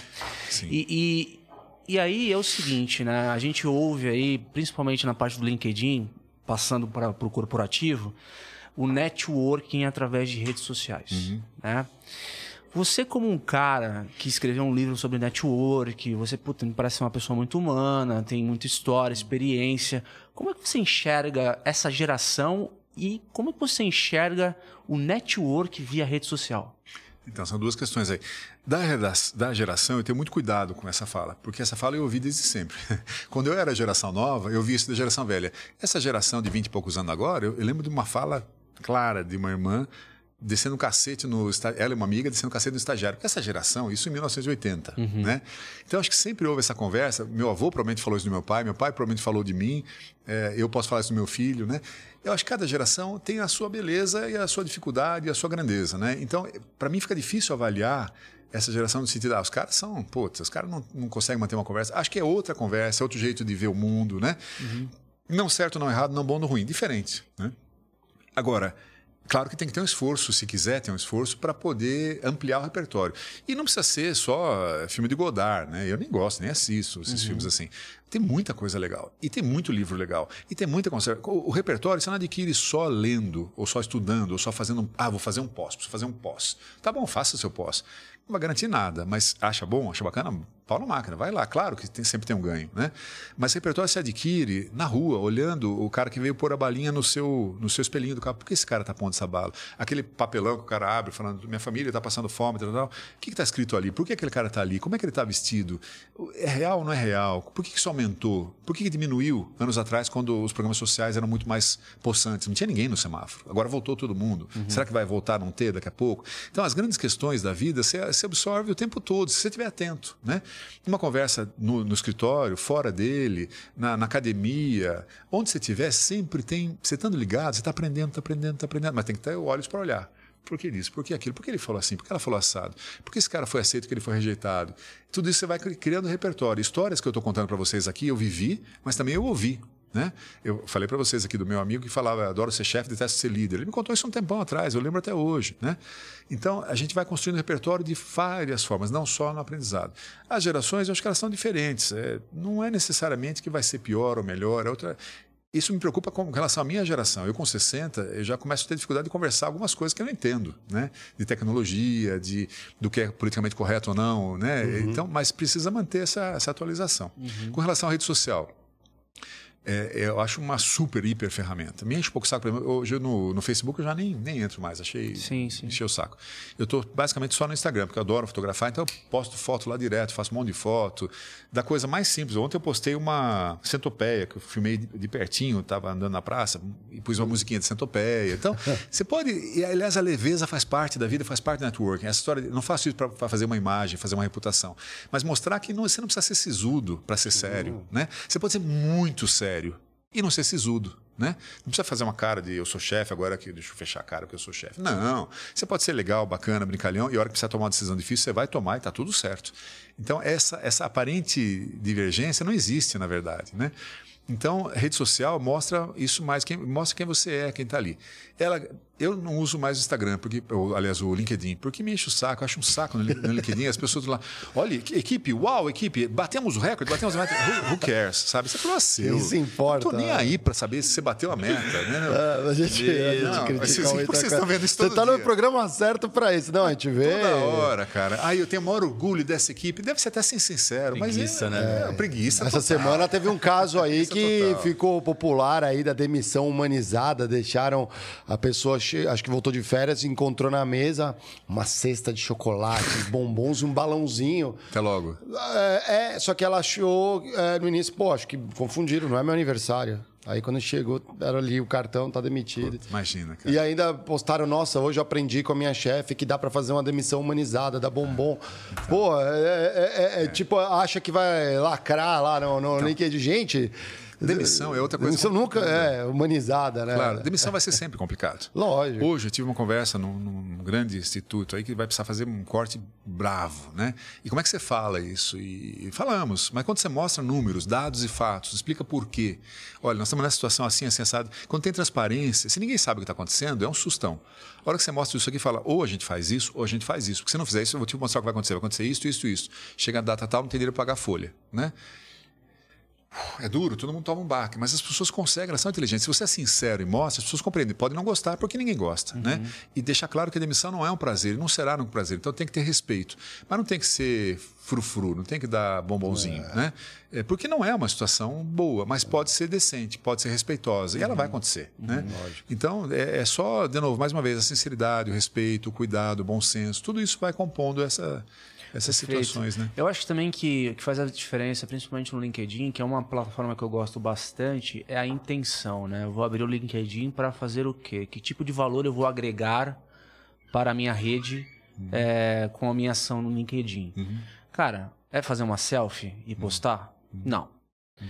É obter informação através das, dos influenciadores que eu sigo, da indústria que eu gosto? Sim. Bárbaro, sim. É pesquisar sobre um cliente meu que vou ter uma reunião importante na semana que vem. Fundamental. Fundamental. Claro. Então, assim, é muito mais sobre é, o porquê eu estou uhum. lá uhum.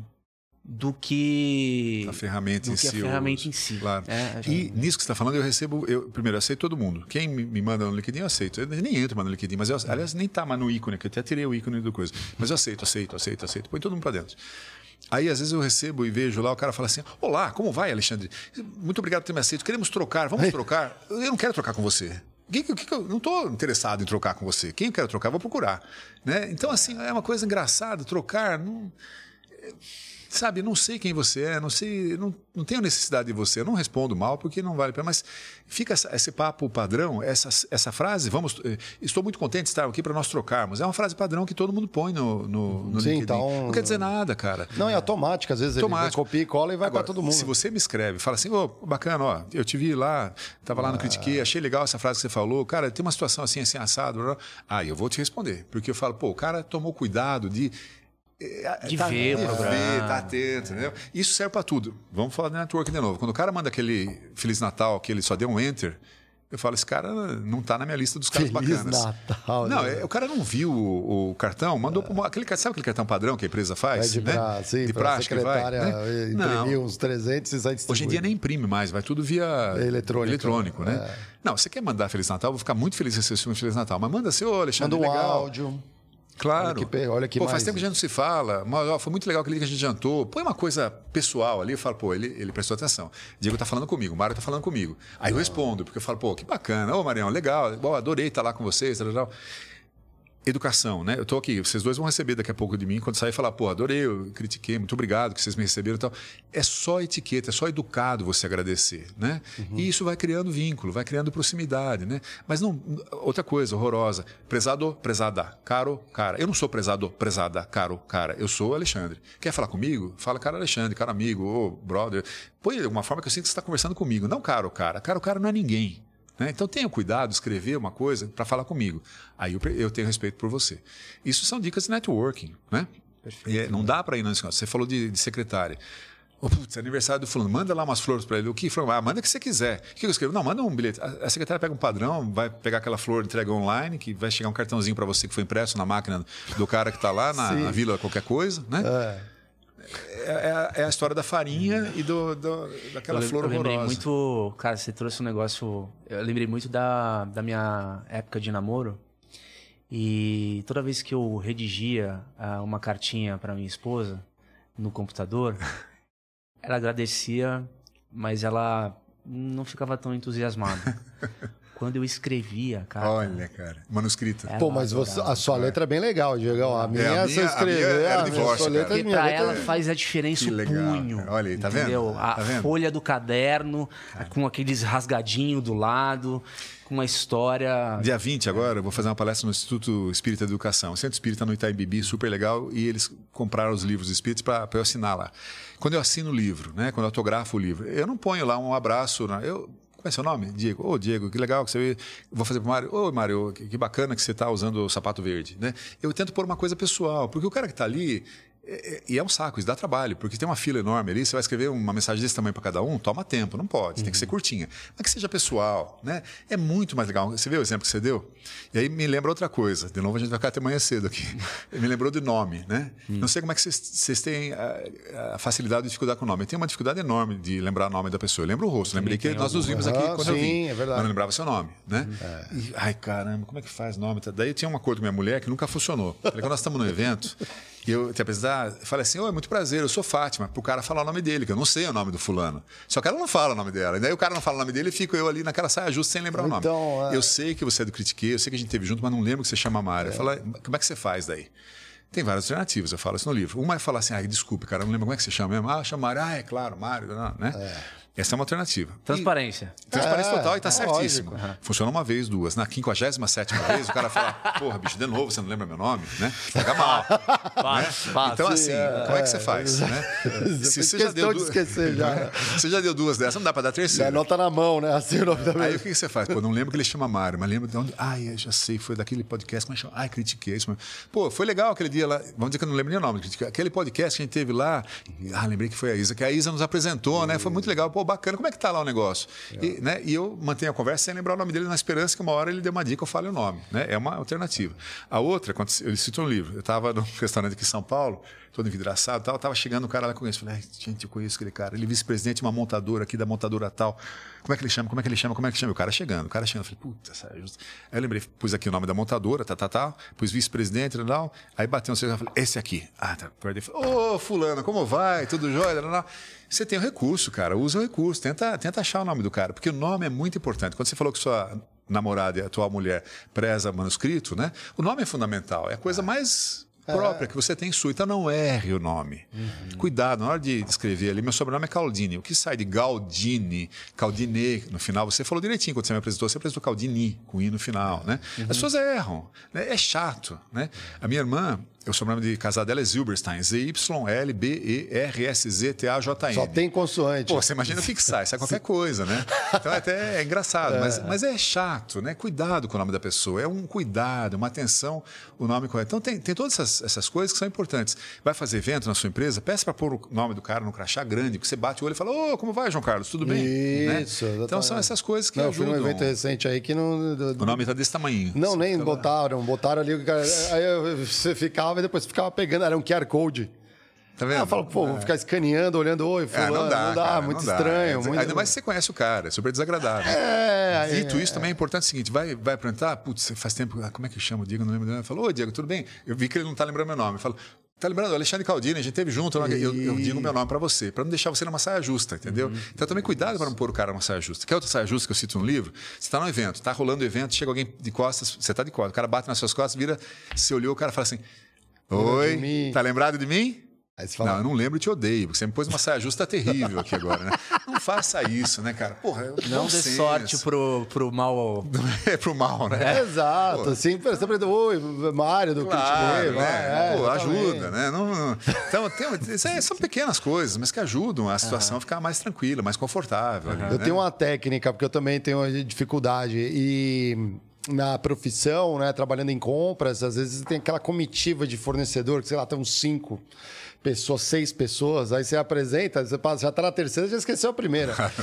então eu vou pegando o nome, o semblante. Então, por exemplo, sei lá, Alexandre, Alexandre, ah, Alexandre o Grande. Opa, essa aqui, é. sei lá, Diego, Dom Diego. Vai fazendo uma associação é, com alguma Diego coisa. Diego ao Zorro, ó, é. eu vou fazer isso. É, então eu vou é. botando alguma coisa sim. assim e vou tentando. Ah, é Maria, Maria é a Santa. É. Opa, então eu vou, vou, vou, colocando alguma claro. coisa. Para lembrar. Para lembrar. Às vezes você já conhece um ou outro ali, você não precisa, mas e os outros nomes? Eu, mas, é, mas é. Esses dias, deixa eu dividir com você. Quando você erra a associação, né? Você fala, Porque assim. É Magno, tive... não, né? Não é outro imperador, né? Eu tive como único recurso a transparência e me redimir porque foi o seguinte. É, eu tava tentando achar o telefone da sua mulher, que chama Isabel, uh. né? E quando eu fui no meu celular, tinha ali umas duas Isa Isabéis. Uhum. Uh. Aí eu cliquei numa Isabel e atendeu uma moça que tinha a voz igualzinha à esposa do Mário. Eu falei, oi Isa, tudo bem? E aí eu queria saber do Mário, né? Pô, o Mário tá sumido. Eu mandei uma mensagem para ele é, sábado, ele não me respondeu até agora, tá tudo bem com ele? Ah, tá. Aí ela falou, Mário? Que Mário? Ah, mano, se ela meteu essa, eu vou ficar muito bravo. Diego? Ah. Mas que Mário? Que engraçado. Assim, ela, ela tava esperando uma ligação minha, ela ficou entusiasmada, mas quando é. eu falei Mário, ela essa. ficou atônita. É. Aí, aí, eu, aí eu cheguei e falei, não é a Isa do Mário? É. Porque eu ainda não tinha me tocado. Sacado, sim. É. E aí ela falou, não. Aí eu falei, nossa, desculpa, é, que tava aqui é, Isabel, eu pensei que fosse a esposa de um amigo meu. Aí ela falou, tudo bem. E aí desliguei o telefone. Quando eu desliguei o telefone, Associou quem era. contei três segundos, veio na minha cabeça, começou a me gelar a espinha, cara. era uma, uma, uma esposa de um outro grande amigo meu. Sim. Na verdade, que eles estavam é, tiveram uma dificuldade familiar, tal, se separaram. E eu conversei muito com a, com a Isa uhum. é, nessa época de dificuldade. Uhum. Então a gente manteve uns contatos ali, um contato legal, bom, genuíno legal, ali. Legal. Pô, a gente teve um momento ali muito próximo. E eu fiquei tão assim arrependido, tão assim, puta, que infelicidade, porque hum. não, não poderia, prestou atenção ali, né, vacilar. Não Mas isso acontece, cara, né? Aí o que, que eu fiz? Eu voltei, de liguei de volta. Perfeito. Isa, é, eu queria te pedir desculpa, porque realmente você tem a voz parecida com a Isa que eu queria falar, mas eu gostaria, inclusive, cara, já que eu te liguei e eu não Quero saber associar, o que está acontecendo, né? Como é que você tá, meu? Ótimo, cara. É. Bárbaro, bárbaro. Como é que, que delícia, tá? que conversa boa. É, entendeu? É, então, assim, é. aí ela pô, tudo bem, mas eu sei, acontece, hahaha, demos então, risada. Então, você vê, isso é um exemplo excelente, como a gente vezes dá uma escorregada numa bobeada e tá tudo certo voltar atrás e falar, cara, desculpe. Ai, fiz uma bobagem, deixa eu explicar o que aconteceu. Pronto você só reforçou seu relacionamento com essa Isa que não é do uhum. Mário, né? Uhum. Porque você voltou e falou, pô, desculpa, aconteceu isso, isso, isso. E ela gostou, porque você perguntou dela, a coisa ainda caminhou. Hoje, uma reunião que eu tive e era uma situação complicada, 40 pessoas, não sei o quê. Tinha a pres presidente dessa organização, o vice-presidente, mais duas dire dois diretores, duas diretoras. Tem uma, mais uma diretora entrou na sala, eu não reconheci, porque eu só vi essa pessoa pela, pela reunião via web. Uhum. E eu não, não a conhecia. Ela entrou, sentou, e eu, durante a fala, porque a diretoria, não é fulano, não é ciclano, e citava os diretores e a presidente o tempo todo. Não citei essa pessoa. Porque eu não reconheci que ela era a diretora também. Uhum. E passou, e saiu, fui embora. Depois eu falei, quem é aquela pessoa? Ah, é fulano e tal. A fulana, a diretora? É. Eu falei, cara, não reconheci. Eu não a cumprimentei, eu não conversei com ela depois, e pior, não citei a ela durante a conversa a citei os diretores. Ela é uma pessoa super jóia, não vai ter nenhum problema. eu não tive tempo até agora, estamos aqui de noite, já não falei com ela hoje, vou falar amanhã, falar, olha, você desculpe. Se ela estiver assistindo o Critique, ó, já fica aí o recado, né? mandou aí um é? episódio para ela. É, ela chegou depois na reunião, entrou depois, sentou e eu, eu não reconheci ninguém também, falou, ó, oh, tá aqui a diretora falando de tal, né? Então vou ligar para ela amanhã falar, mesma coisa, falar, cara, se desculpe, eu só tinha te visto uma vez, via web, não reconheci, então não citei você, uma delicadeza, uhum. sem, sem intenção, né?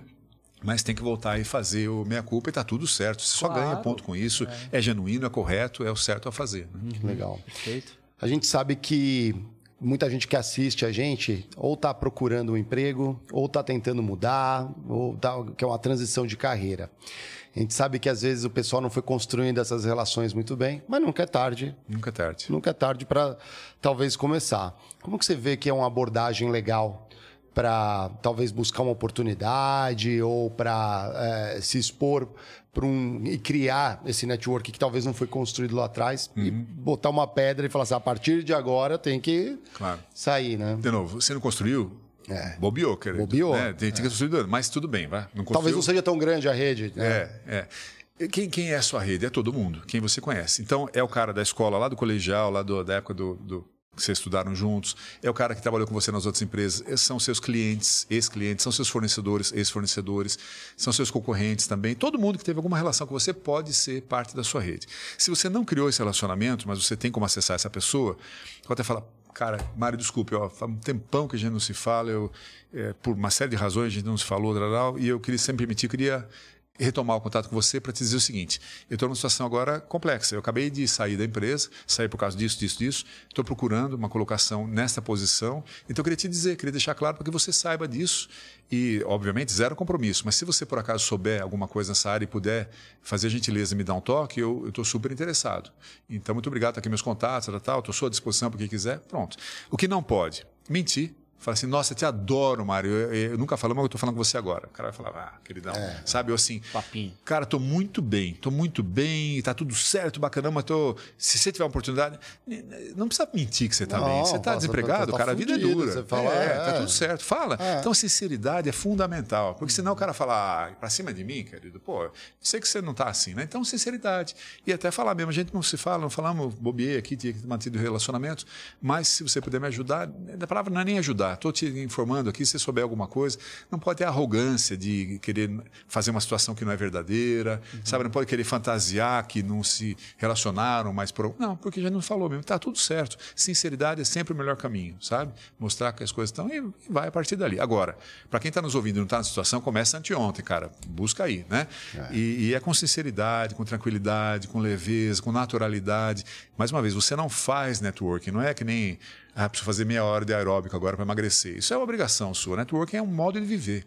É, um, é, tudo que a gente falou aqui hoje. Relacionar-se de uma forma harmônica, gostosa, legal, a seu benefício, ao benefício do outro. Sempre entregue, entregue, entregue, entregue, entregue, doe, doe, doe. Quando você precisar, a pessoa vai estar naturalmente disposta a te ajudar, porque você é um cara muito legal, você me entregou tanta coisa. Que coisas? Porque a gente falou da Isa, por exemplo. Uma notícia, uma notinha, uma, coisas que não têm valor comercial. Não, você não gastou dinheiro, não precisa chamar o cara para almoçar toda hora. Né? Mas é perceber que você está atento a ele ou ela. Como é que. A, a ISA 2 aí que você ligou, né? É. É, se não tivesse acontecido isso que você acabou de falar, Pô, faz tempo que eu não falo com a Isa, cara. Como é que ela tá? Deixa eu ligar, mandar um, um WhatsApp. Isa, tudo jóia? Tô só ligando para saber se você tá bem aí, qualquer coisa, ó, tô por aqui. Bastou.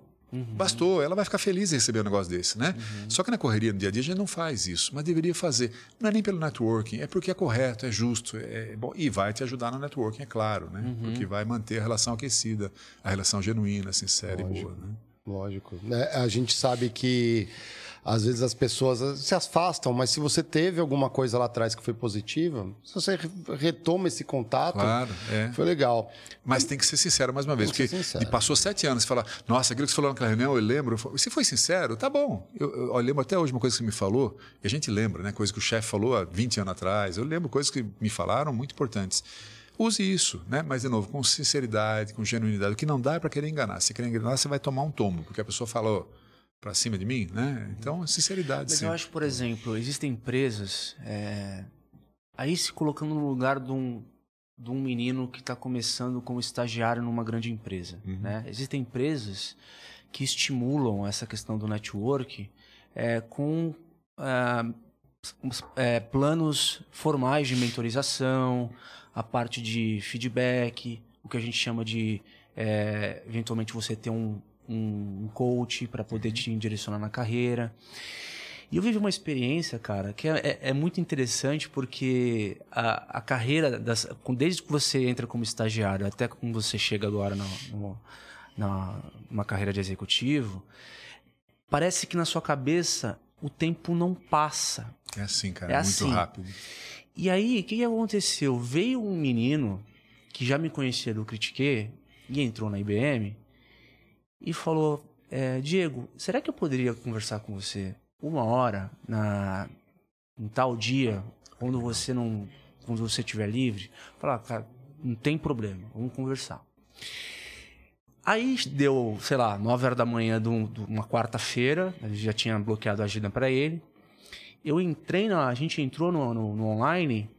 Ele chegou falando: Diego, muito obrigado pelo seu tempo. Eu realmente não achava que eu ia conseguir falar com você. Falei, Legal, cara, né? pode parar, cara. Pode parar. Para. Sou de carne e osso, né? É. Sim. É, eu, eu, fiquei um pouco assustado, porque eu me vi no lugar dele. Claro, lógico.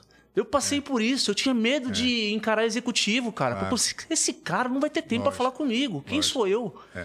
A primeira coisa que eu falei para ele foi o seguinte, cara, eu já tive onde você tá. Então fique tranquilo. É. Porque se você tá começando hoje, e você está me procurando, é porque você é um cara interessado. Lógico. É. Esse cara ganhou milhões de pontos com você. Entre todos os, os caras que você convive, ele é da idade dele, que entraram junto com ele, tem um que você conhece. Tem um que você sabe como age. Tem um que você sabe que teve iniciativa. Pô, isso vale muito, cara. Se tiver uma chance, você vai lembrar, oh, talvez aquele carinha uhum. talvez encaixasse aqui. Uhum. E o contrato é mais verdadeiro, vai ter que cortar a moçada lá. Pô, aquele carinha ali, eu lembro dele, ele tem uma postura legal. Vamos ver se tem outro para cortar, deixa ele ali. Então, é fundamental se expor da forma adequada. Né? Esse cara tomou uma iniciativa. Para mim, ele já disse muito. Né? Esse cara é um cara que vale a pena olhar, Sim. porque ele, ele tá afim de andar. E o que você falou é fundamental também. Né? Eu, eu sempre brinco assim, lembre que o, que o diretor, que o presidente da empresa, o diretor da empresa, o empresário, o proprietário, todos eles vão ao banheiro e fazem cocô. Né? Sim, é, é gente normal, cara, igual todo mundo, né? E a gente tem, põe o cara lá no céu e, e, claro, é difícil, tem que respeitar. E o cara começou, eu tô com 60 anos, você é bem mais novo que eu, passa muito rápido. Eu lembro de coisas quando eu tinha 20, 22, começando Perfeito. a trabalhar, gente que me ajudou barbaramente a carreira, né? Vários, durante a minha vida toda. Então, para você que está já mais na frente, essa é uma, uma coisa importante também. Você tem obrigação de lembrar disso e atender as pessoas com, com deferência, né? Porque é só mais um ser humano igual a você, né? Uhum. Que precisa dessa. Quanto vale uma hora da sua conversa para esse menino? Valeu muito. Duas coisas que você falou e o cara falou: Nossa, não tinha pensado, cara, é isso mesmo. Essa nossa conversa aqui, quanto vale para muita gente? O cara fala: Pô, isso aí, talvez eu possa fazer isso mesmo, talvez eu possa falar com o chefe do meu chefe, assim, assim, assim. Então, é, é, é obrigação nossa é repassar assim como você recebeu um monte, eu recebi um monte, você recebeu um monte, ter essa disposição para repassar, né? E as pessoas têm por, pelo receio de falar com uma pessoa mais graduada na empresa, não se usa esse recurso que está à disposição. Né? E não precisa e a gente pensar e falar assim, ah, porque essa empresa aqui, o RH, não faz esse negócio que vocês estão falando aí de ter, é, como é que chama? Coach? É isso? É. Não tem coach aqui. Meu, meu se vira, faz cara. O seu, faz cara. o seu, é, bicho. Busca seu mentor, seus mentores, sua mentora. É ótimo, é muito bom, mas se vira, vai atrás. É. Pega no corredor e fala, cara, desculpe te abordar, mas podemos conversar meia horinha, cara? Eu queria conversar com você. O cara vai topar, né? Uhum. Se esse não topou, outro topa, né? Uhum. É assim mesmo, vai cavando o teu buraco. Né? Eu já vi muito disso. Ah, aqui na empresa não tem plano de carreira. Ah, cheio disso, cheio é, disso. O plano, não tem plano, o plano é teu. Talvez claro. não tenha uma trilha bem construída. Quando você vive né? na década de 60, né? Que 60 talvez tivesse carreira. Hoje em dia, há muito tempo já que você tem que se virar, você tem que lógico, andar, lógico. É. O que não quer dizer que você não deva se apoiar no RH. RH é um excelente instrumento e ferramenta, né? E em umas empresas é mais forte que em outras. Mas você tem que fazer o seu, o seu caminho mesmo, sem dúvida. Corre pela tua, né? E fazendo isso, você já está mostrando também para quem importa. Que você está atento, que você está esperto ali, vendo o seu caminhar, que você tem compromisso com o crescimento, tudo, né? Isso é uma coisa legal. Eu, eu sempre tive muito interesse, apesar da, de ter me especializado mais em operações, né? É, eu sempre gostei muito de acompanhar as outras áreas. Uhum. Então, transitar em outras áreas, você aprende com Muito. ela, você melhora a tua atividade quando você ou presta um serviço claro. interno ou vice-versa. Mas o pessoal às vezes se limita muito de ficar no quadradinho. Claro. Ah, minha área é essa, eu quero fazer, sei lá, carreira em vendas, vou ficar é. só em vendas. É. Quero fazer, sei lá, carreira em logística, Mário, vou ficar só em logística. Uma... Aí, aí não conversa com as outras áreas, perde oportunidade também. Uma constante, toda vez que a gente fazia qualquer reunião, seja, vamos fazer um curso, vai todo mundo para São Roque, interna todo mundo no fim de semana no, no hotel lá para fazer convenção de vendas ou qualquer é. curso tal. Quando acabava o curso, sempre tinha, vamos fazer uma avaliação, o que, que você achou do curso? Você achou as pessoas preenchiam e tal. Invariavelmente todo mundo fala, não, o curso, o curso foi legal, mas o melhor mesmo foi a gente se conversar, de conhecer oh, as pessoas da empresa. Com certeza. Vocês dois fizeram assim cabeça porque vocês concordam com isso, porque é isso, né? No dia a dia você não conversa com o cara ou de compras, não conversa com logística, que não conversa com o cara, você Sim. conversa só com seus clientes internos. Tudo silo. Então, mas a hora que você começa, você fala, pô, sabe que tem gente inteligente no marketing? O cara de logística é legal, a menina do é. jurídico é bacana, né? E isso vai ajudar barbaramente. Que a hora que você precisar de um contrato jurídico, você vai falar, pô, fala com a Luciana do jurídico, que eu conheço ela. Vai assim, né? Porque há um relacionamento, há um contato, há networking, né? uhum. né? Então, conhecer as pessoas de outras áreas é fundamental. E eu tenho um querido amigo, Ricardo Pac, que trabalhou comigo, eu, eu, eu, logo que eu conheci ele, tomei um susto. Nós dois entramos na mesma época na Abril, paralelos. Um dia eu estava trabalhando, ele veio para mim e falou assim: Oi, tudo bom? Eu sou o Ricardo, o que, que você está fazendo? Eu olhei assim, falei, como assim, né? Cara, eu, fazendo, eu tá? falei, ah, estou fazendo um projeto aqui para a Bovespa, né? Ele falou, ah, eu trabalhei lá. Eu conheço os caras da Bovespa, quer que eu te ajude? Achei estranho. Falei, mas esse cara não tem nada a ver comigo, não responde para mim, nada. O que, que, ele quer me ajudar? Ele é assim, ele é um cara generoso, ele ajuda todo mundo. É da, da índole dele. Legal. Esse cara é meu brodaço. Depois, eu, quando fui promovido, levei ele para o Valor, trouxe de volta para Abril, ficamos juntos e é um super querido amigo até hoje, muito capaz e competente. Foi meu diretor de marketing depois e tal. Então, veja. Qual você, o nome dele? Ricardo Pacnes. Salve, salve Ricardo. Ricardo é um cara de 10. Então, assim, é, veja, essa, essa, essa, essa coisa de você oferecer ajuda, cara, é maravilhoso, você só ganha com isso. Uhum. Mesmo que não seja caso pensado. O caso dele não é caso pensado, é, é, dele. Ele ajuda todo mundo, ajuda os que estão abaixo dele, da outra equipe e tal, né? Porque ele gosta. Uhum. E ele vai ganhando conhecimento, vai ganhando repertório e vai sendo querido, né? E vai conhecendo um monte de gente. Conhecer gente é a sua rede, é o seu networking. Uhum. Né? Oferecer, oferecer, oferecer, você vai ter é como se você estivesse depositando em banco. Você está depositando, o dia que você precisar sacar, você tem saldo. Se você não depositou nada, queridão, você não tem nada para sacar. Ninguém, ninguém vai ter, você nunca me ajudou, agora você vai pedir minha ajuda.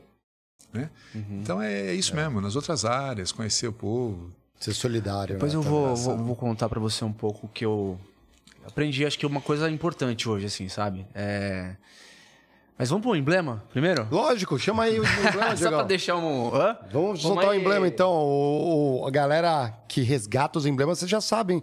Vocês têm 24 horas para resgatar. É de graça, entra lá, nv99.com.br. Clique em resgatar, gratuito, depois de 24 horas, só no mercado é secundário. O código, código é... Conhecendo Conhecendo, Conhecendo pessoas, pessoas, tá aí, ó, o networking acontecendo, ah, rolando aí no aí, evento. É. Com a paleta do Critiquei do é, Flow News. É, tá aí, ó. É, evento é um ótimo espaço. Excelente. Eu nunca é. perdi um evento. Eu nunca fui num evento que eu não ganhasse alguma coisa. Seja numa relação, numa, numa conversa com alguém que eu não conhecia, seja para marcar um almoço ou uma reunião, hum. seja para ouvir coisas da minha própria empresa, ouvir coisas da minha equipe, melhorar meu relacionamento com a minha própria equipe. Evento sempre é bom. Evento, a melhor parte é antes nessa hora aqui, no coquetel, né? Se você não está com saco de ficar até tarde, porque, ai, tô cansado, vá, pelo menos fica no começo. É cordial com quem está fazendo o evento, que você fica o evento Lógico. todo, tem, eles esperam isso. Mas no começo, pelo menos, você faz relacionamento ali, sabe? É a sim. hora mais importante, sem sim, dúvida nenhuma. Sim, perfeito. Legal. E no evento, aí pegando um gancho do que eu ia falar, eu acho que no dia a dia das empresas, as pessoas às vezes elas nem percebem, mas o dia, se você deixar, ele te engole. Uhum e você, eventualmente, essas coisas sutis do tipo, putz, é, manter um relacionamento ativo, é, sei lá, tomar um café com uma pessoa para poder jogar uma conversa fora. Puta, você não, eu não tenho 15 minutos, eu não tenho 5 minutos. Vai ter nunca se não abrir espaço nunca. na gente, né? Assim, o, o dia a dia no mercado corporativo, cara, ele é avassalador. É, vai você, sugando você. Vai sugando, você não tem tempo é, para nada. É.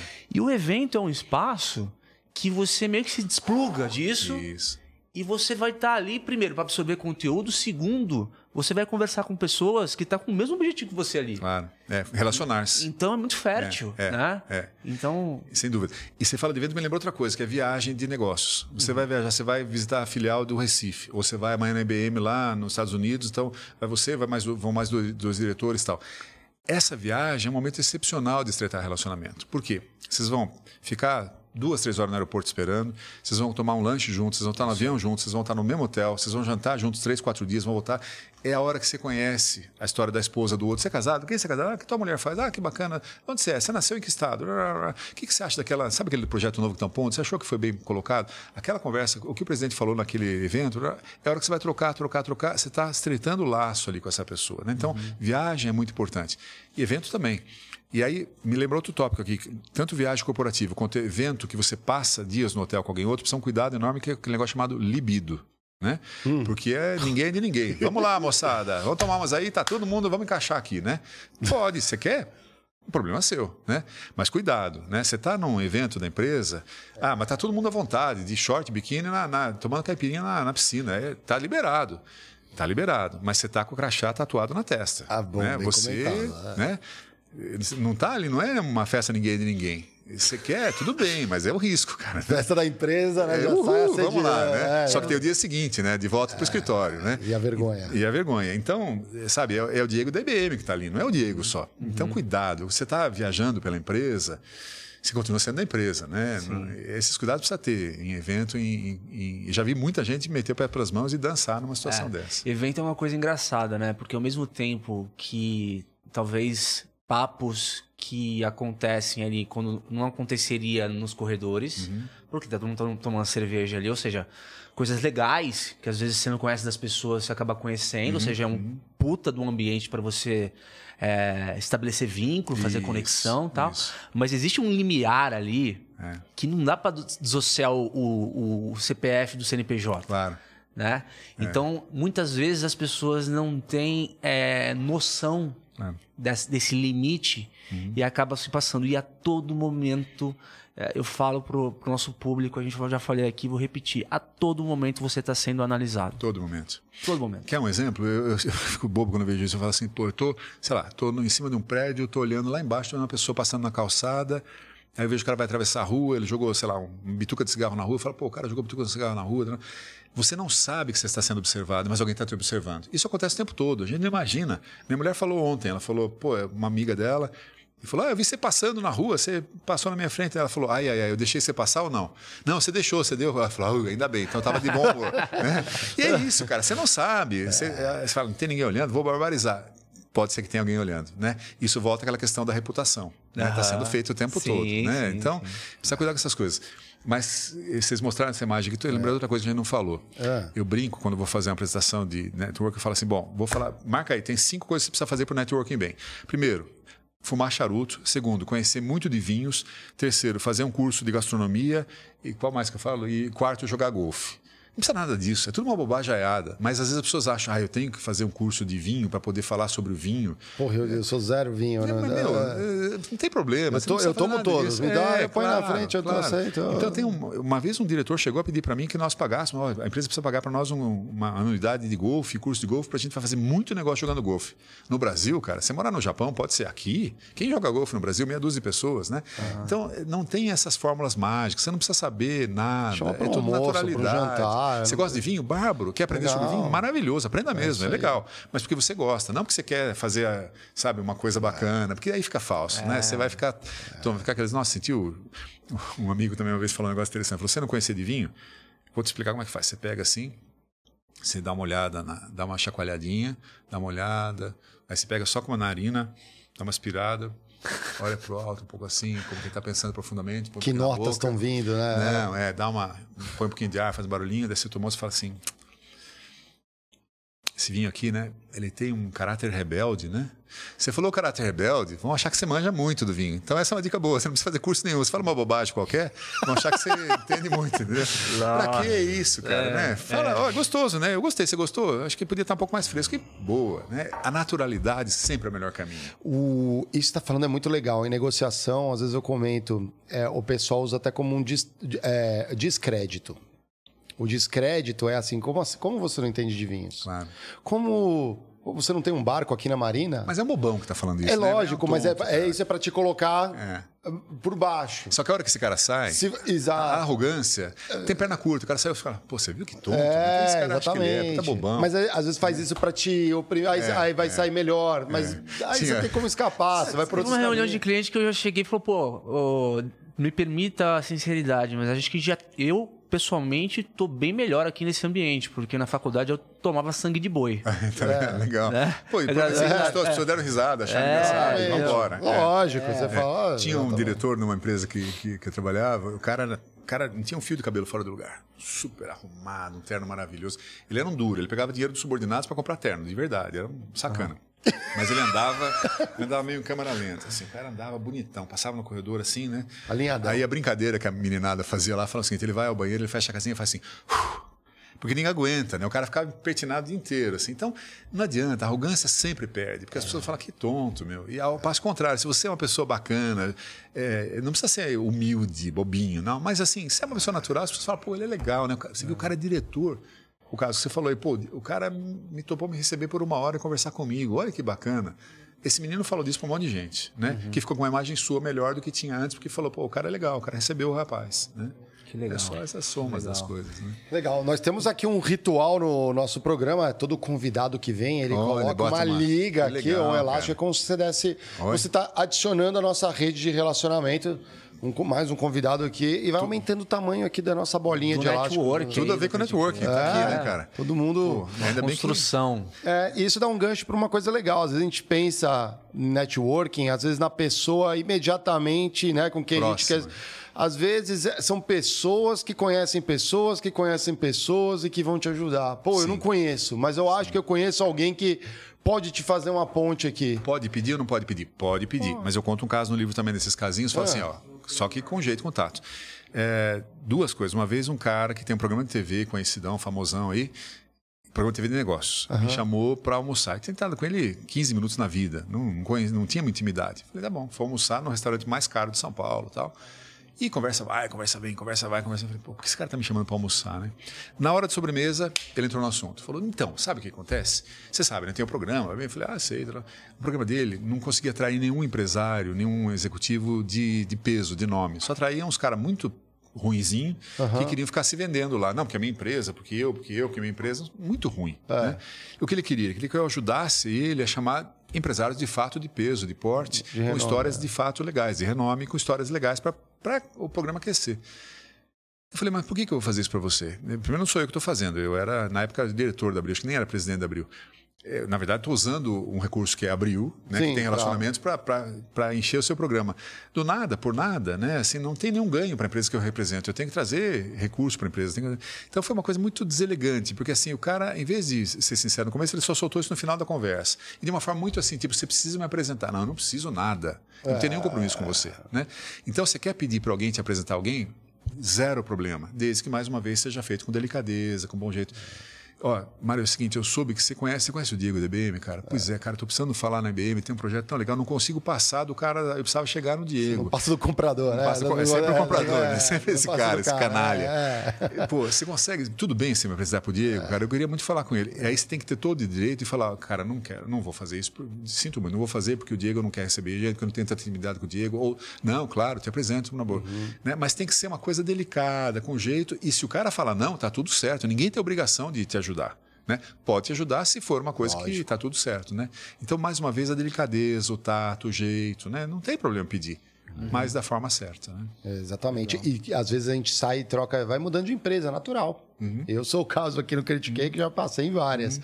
É, e voltar a falar com o pessoal ou que ficou, ou que também depois foi saindo, foi mudando, reencontra ah, essas pessoas de tempos claro. em tempos, né? Ah, isso é... não tem a menor dúvida, cara. Assim, uma coisa que eu tenho absoluta certeza é que o mundo é pequeno e dá voltas. é a tal da reputação de novo. Reputação. Você acha que não, mas volta, volta. Exatamente. É. Só é. eu, eu só tenho uma única coisa que é o meu valor pessoal.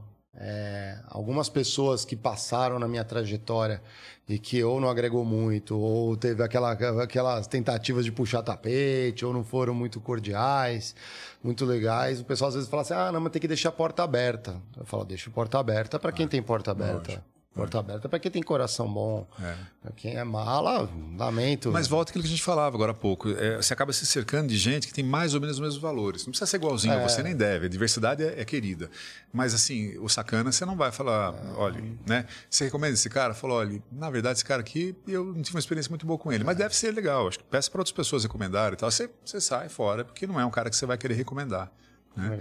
Mas isso que você falou, a gente volta muito. Você compra seguramente, se liga para um cara que trabalha com você e fala, pô, eu tô precisando de um fornecedor tal. Você conhece o cara? Você... a gente é assim ou, o né? tempo todo. Ou, Quanto que eu recebo? Esse fornecedor que está vindo, ele é confiável, cara, esse cara entrega no prazo, o preço dele é, o produto é bom tal. E essas referências são muito importantes, que é a reputação do vendedor e da empresa também, é. né? A reputação é tudo. É, no final do dia, é, a gente fala muito de habilidades humanas, né? Soft skill e tal. Ah. Se a gente pudesse resumir numa palavra é. para um estagiário começar uma boa carreira, é é, no universo corporativo, cara, seja legal, cara. É, exato, exato. Seja legal, exato. trate as pessoas com respeito, Isso. porque conhecimento se aprende. Isso. O manual você decora, ou você Exatamente. aprende, a experiência vai te dar conhecimento. A técnica é importante, mas não, não é suficiente. É. Seja legal, né? Então, exatamente, exatamente. Acho que talvez seja talvez o, o, é. o principal principal coisa para é. quem está tá chegando. É aquela fala tradicional aí das religiões, fazer o outro que você quer que faça para você. Né? Tratar bem o cara porque é, porque é correto, só por isso. Né? E a partir daí tudo acontece, né? não Exato. tem como não acontecer. Exatamente isso mesmo. O Caldini, a gente. Vamos pro, vamos pro ping-pong. A gente vai pro, pra parte final do. do, do e temos livro aí pra dar pra quem queira, hein? Ah, Sim. é? é vamos sortear legal, legal. Olha aí, galera, vocês, os membros aí, a é, gente é, vai sortear sorteio aqui, ó. alguns mais pra frente, mas de aqui. novo aqui, quem quer saber um pouco mais dessa obra do Caldini, Network versus Notworking. Como é que Eu faz tô pra... super ansioso para ler, cara. Como é que faz pra galera você ganhar um livro desse aqui, ganhar, entrar no sorteio, entra lá, seja um membro Critique, entra lá na nv99.com.br, clica lá no Critique, digita lá o teu programa, é, esperamos que seja o seu programa favorito, obviamente. E aí você pode ser um membro. E aí você concorre a prêmios, as nossas famosas abelhinhas do trabalho aqui. Estamos ajudando. Tem várias aqui que entraram no chat hoje. Ah, é? Poli, ABC Fernanda, Opa, tem uma galera aqui que nossa apareceu. Nossa turma de sempre aí. Um é. grande beijo, um abraço pra galera Estão que tá torcendo aí, ó. Dedos cruzados aqui, ó. Fé, foco e fé aí, que tem muita gente no momento né, ali delicado e a gente sabe, estamos apoiando. Bora pro ping-pong então? Pensei em algumas perguntas simples aqui, pegando um tema, fiquei meio que matutando, Caldini.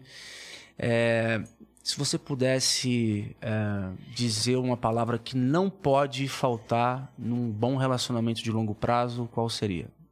Acho que a sinceridade, que vai derivar na confiança. Né? Uhum. Se eu percebo que você, pô, o cara tá, tá sincero, tá bacana, tá, eu posso confiar em você? Pode. Então a confiança, a confiança vai estabelecer a relação. Uhum. Se não há confiança, não há relação, nenhuma relação. Nem de marido e mulher, nem pai e filho, nem de cliente e fornecedor. Né? A confiança é muito importante e ela vem é, da transparência, da sinceridade, né? Que é um uhum. pouco que você falava. Seja legal, seja você, né? Não queira pôr uma imagem que não é sua, não é? Uhum. Bom Perfeito. senso também pode ser uma palavra. Bom senso, é. né, cara? É o, é. Talvez aí é a escassez do bom senso hoje é, é, é, o que eu, é a gente costuma falar aqui, né? Tipo, cara, ninguém quer ser Fla, Flamengo ou Fluminense só. Uhum. A gente quer pessoas que têm bom senso, né? Claro. Que saibam conversar. É. Então, muito bem colocado.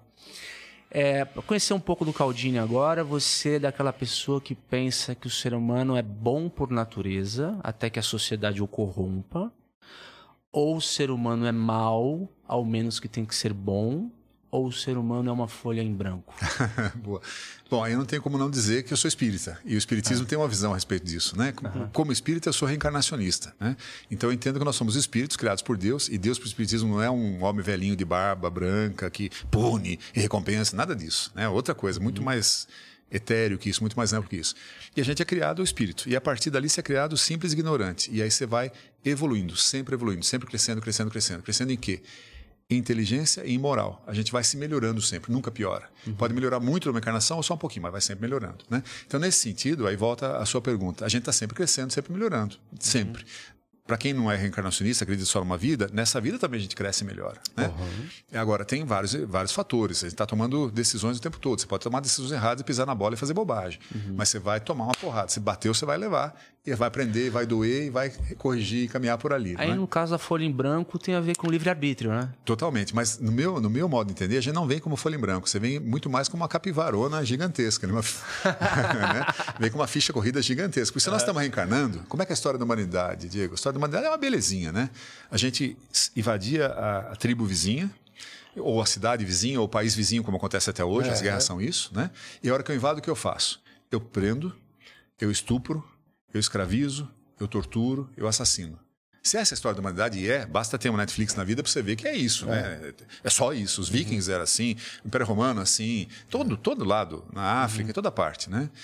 Se isso é a história da humanidade, se nós somos espíritos reencarnantes, isso faz parte da nossa história. Nós outros acá estivemos já, não? Uhum. Você estava ali fazendo toda essa, essa é, o pessoal, é. eu brinco assim, né? Os descendentes de italianos, eu falo assim, você pega a Roma Antiga, eram 18 escravos para um homem livre. Alguém lá atrás era escravo. Meu pai falava isso. Meu pai falava, essa história de encarnação, todo mundo foi rei rainha, ninguém cuidou do cavalo. Uhum. Alguém cuidou do, do cavalo. Exatamente. É. Então, assim, história, se você traz uma história contigo, e eu acho que traz por quê? Porque a hora que você nasce, você vê Irmãos são diferentes, gêmeos univitelinos, idênticos. Não tem nada de só É só o corpo idêntico. Os caras são muito diferentes, né? uhum. né? Por quê? Na meu raciocínio, porque um tem uma história diferente do outro. Uhum.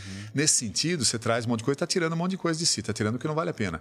Egoísmo, orgulho, vaidade, arrogância, é, sovinismo, tudo isso você vai, você vai tirando. Por quê? Porque faz mal para você. Né?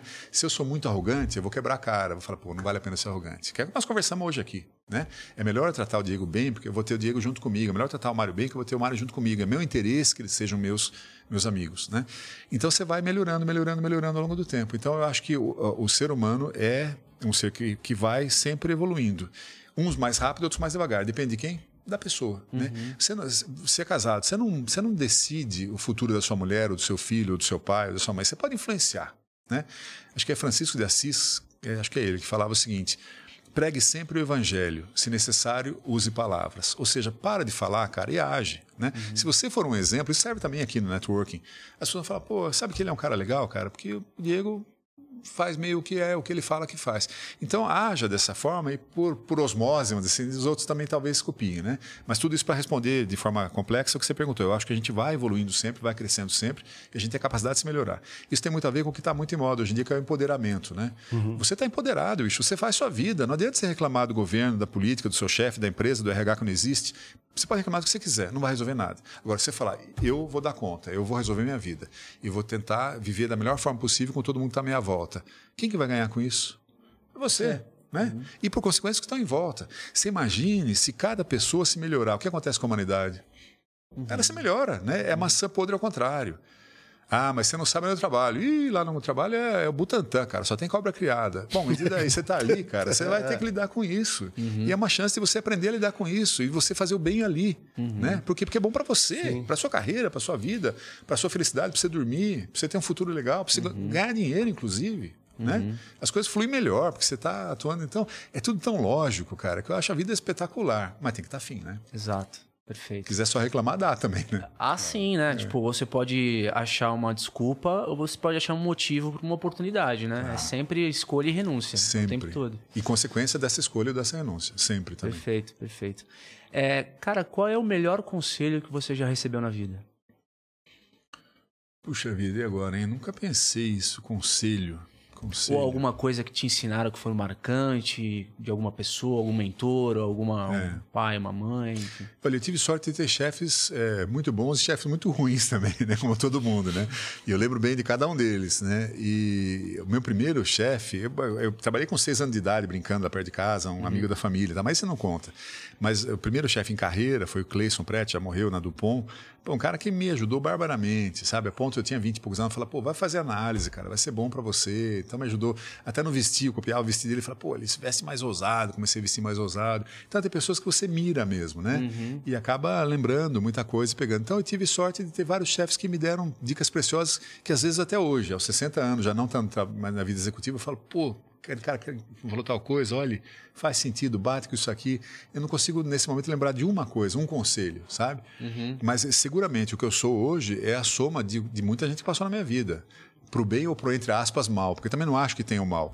Né? O problema que vem na nossa vida vem para falar, ô oh, queridão, e aí? Você vai fazer com isso aqui?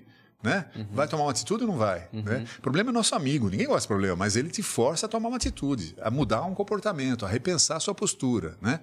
Então, isso eu sou muito grato. Essas pessoas todas que passaram na minha vida, os que foram complicados e os que me ajudaram barbaramente com bons conselhos, boas dicas. Agora, o Caldinho de 18 anos, pega a soma de tudo agora. Se ele tivesse que falar com esse moleque que estava lá atrás, o que, que você falaria com ele que ajudaria ele na, na trajetória? Queridão, tá tudo certo. Desencana, bicho. Vai aí que tá, tá de boa. Tá indo num caminho legal, vai fazendo as coisas, vai, vai errar, vai acertar, vai tropeçar, vai cair. A gente não aprendeu a andar de bicicleta na primeira, aprendeu? Você pegou, alguém segurou o selim para você, uhum. você escorregou, caiu, ralou o joelho, chorou, não vou andar nunca mais, aí andou de novo, daí tirou as mãos, caiu. É. E uma hora você automatizou andar de bicicleta, assim como dirigir um carro. Você não pensa mais, você vai dirigindo, né? É. assim é a vida, né? A gente vai aprendendo, vai andando. Então, eu não acho que tenha alguma coisa, por se eu soubesse o que eu sei hoje aos 18 anos. Não, daí eu não teria 18, teria 60. Né? Não, Exato. não rola. Eu cara. me pego às vezes assim e falo, nossa, isso aqui eu fiz tanta besteira. Não é besteira, mas, cara, é da idade. Tá agora tá eu já certo, sei, né? É. Agora... E não há uma fórmula. Pra... Eu tenho um filho de 28, a gente conversa pra caramba, ele mora no exterior, tal, uhum. tá uma carreira bacana, tal, mas tem mil perrengues na carreira dele, é claro, né? E a gente conversa muito, muito, muito, é uma delícia conversar. Mas eu também tomo cuidado para falar assim, meu, eu não sei tudo, né? Você vai tropeçar por si. Não muito. É? E você não sabe tudo. Aos 60 você não sabe, aos 80 você não sabe. Minha mãe morreu com 90 e pouco, ela fala, pô, eu continuo sendo mãe aos 90 e pouco. É uma preocupação os filhos de 40, 50, 60. Nunca acaba a preocupação, né? Uhum. E acho que saber que você... A velha história do, do eu só sei que nada sei, que, de Sócrates, é uma, uma verdade espetacular, né? E a frase é maior que essa, né? A frase é, eu só sei que nada sei e isso me coloca em vantagem sobre você, porque você acha que você sabe tudo e você não sabe. Só de eu saber que eu não sei já me dá uma vantagem sobre você. Olha que coisa espetacular, né? Você concorda com dizem que também só sei que nada só? Só sei que nada só? Só sei que nada só que nada sei. É, nado só de nadar, é isso? Eu tô sozinho é, no mundo? só de boa. É, tô sozinho é, no mundo. Navegando, eu sou responsável é. pela, minha, pela minha trajetória. nesse sentido, eu concordo.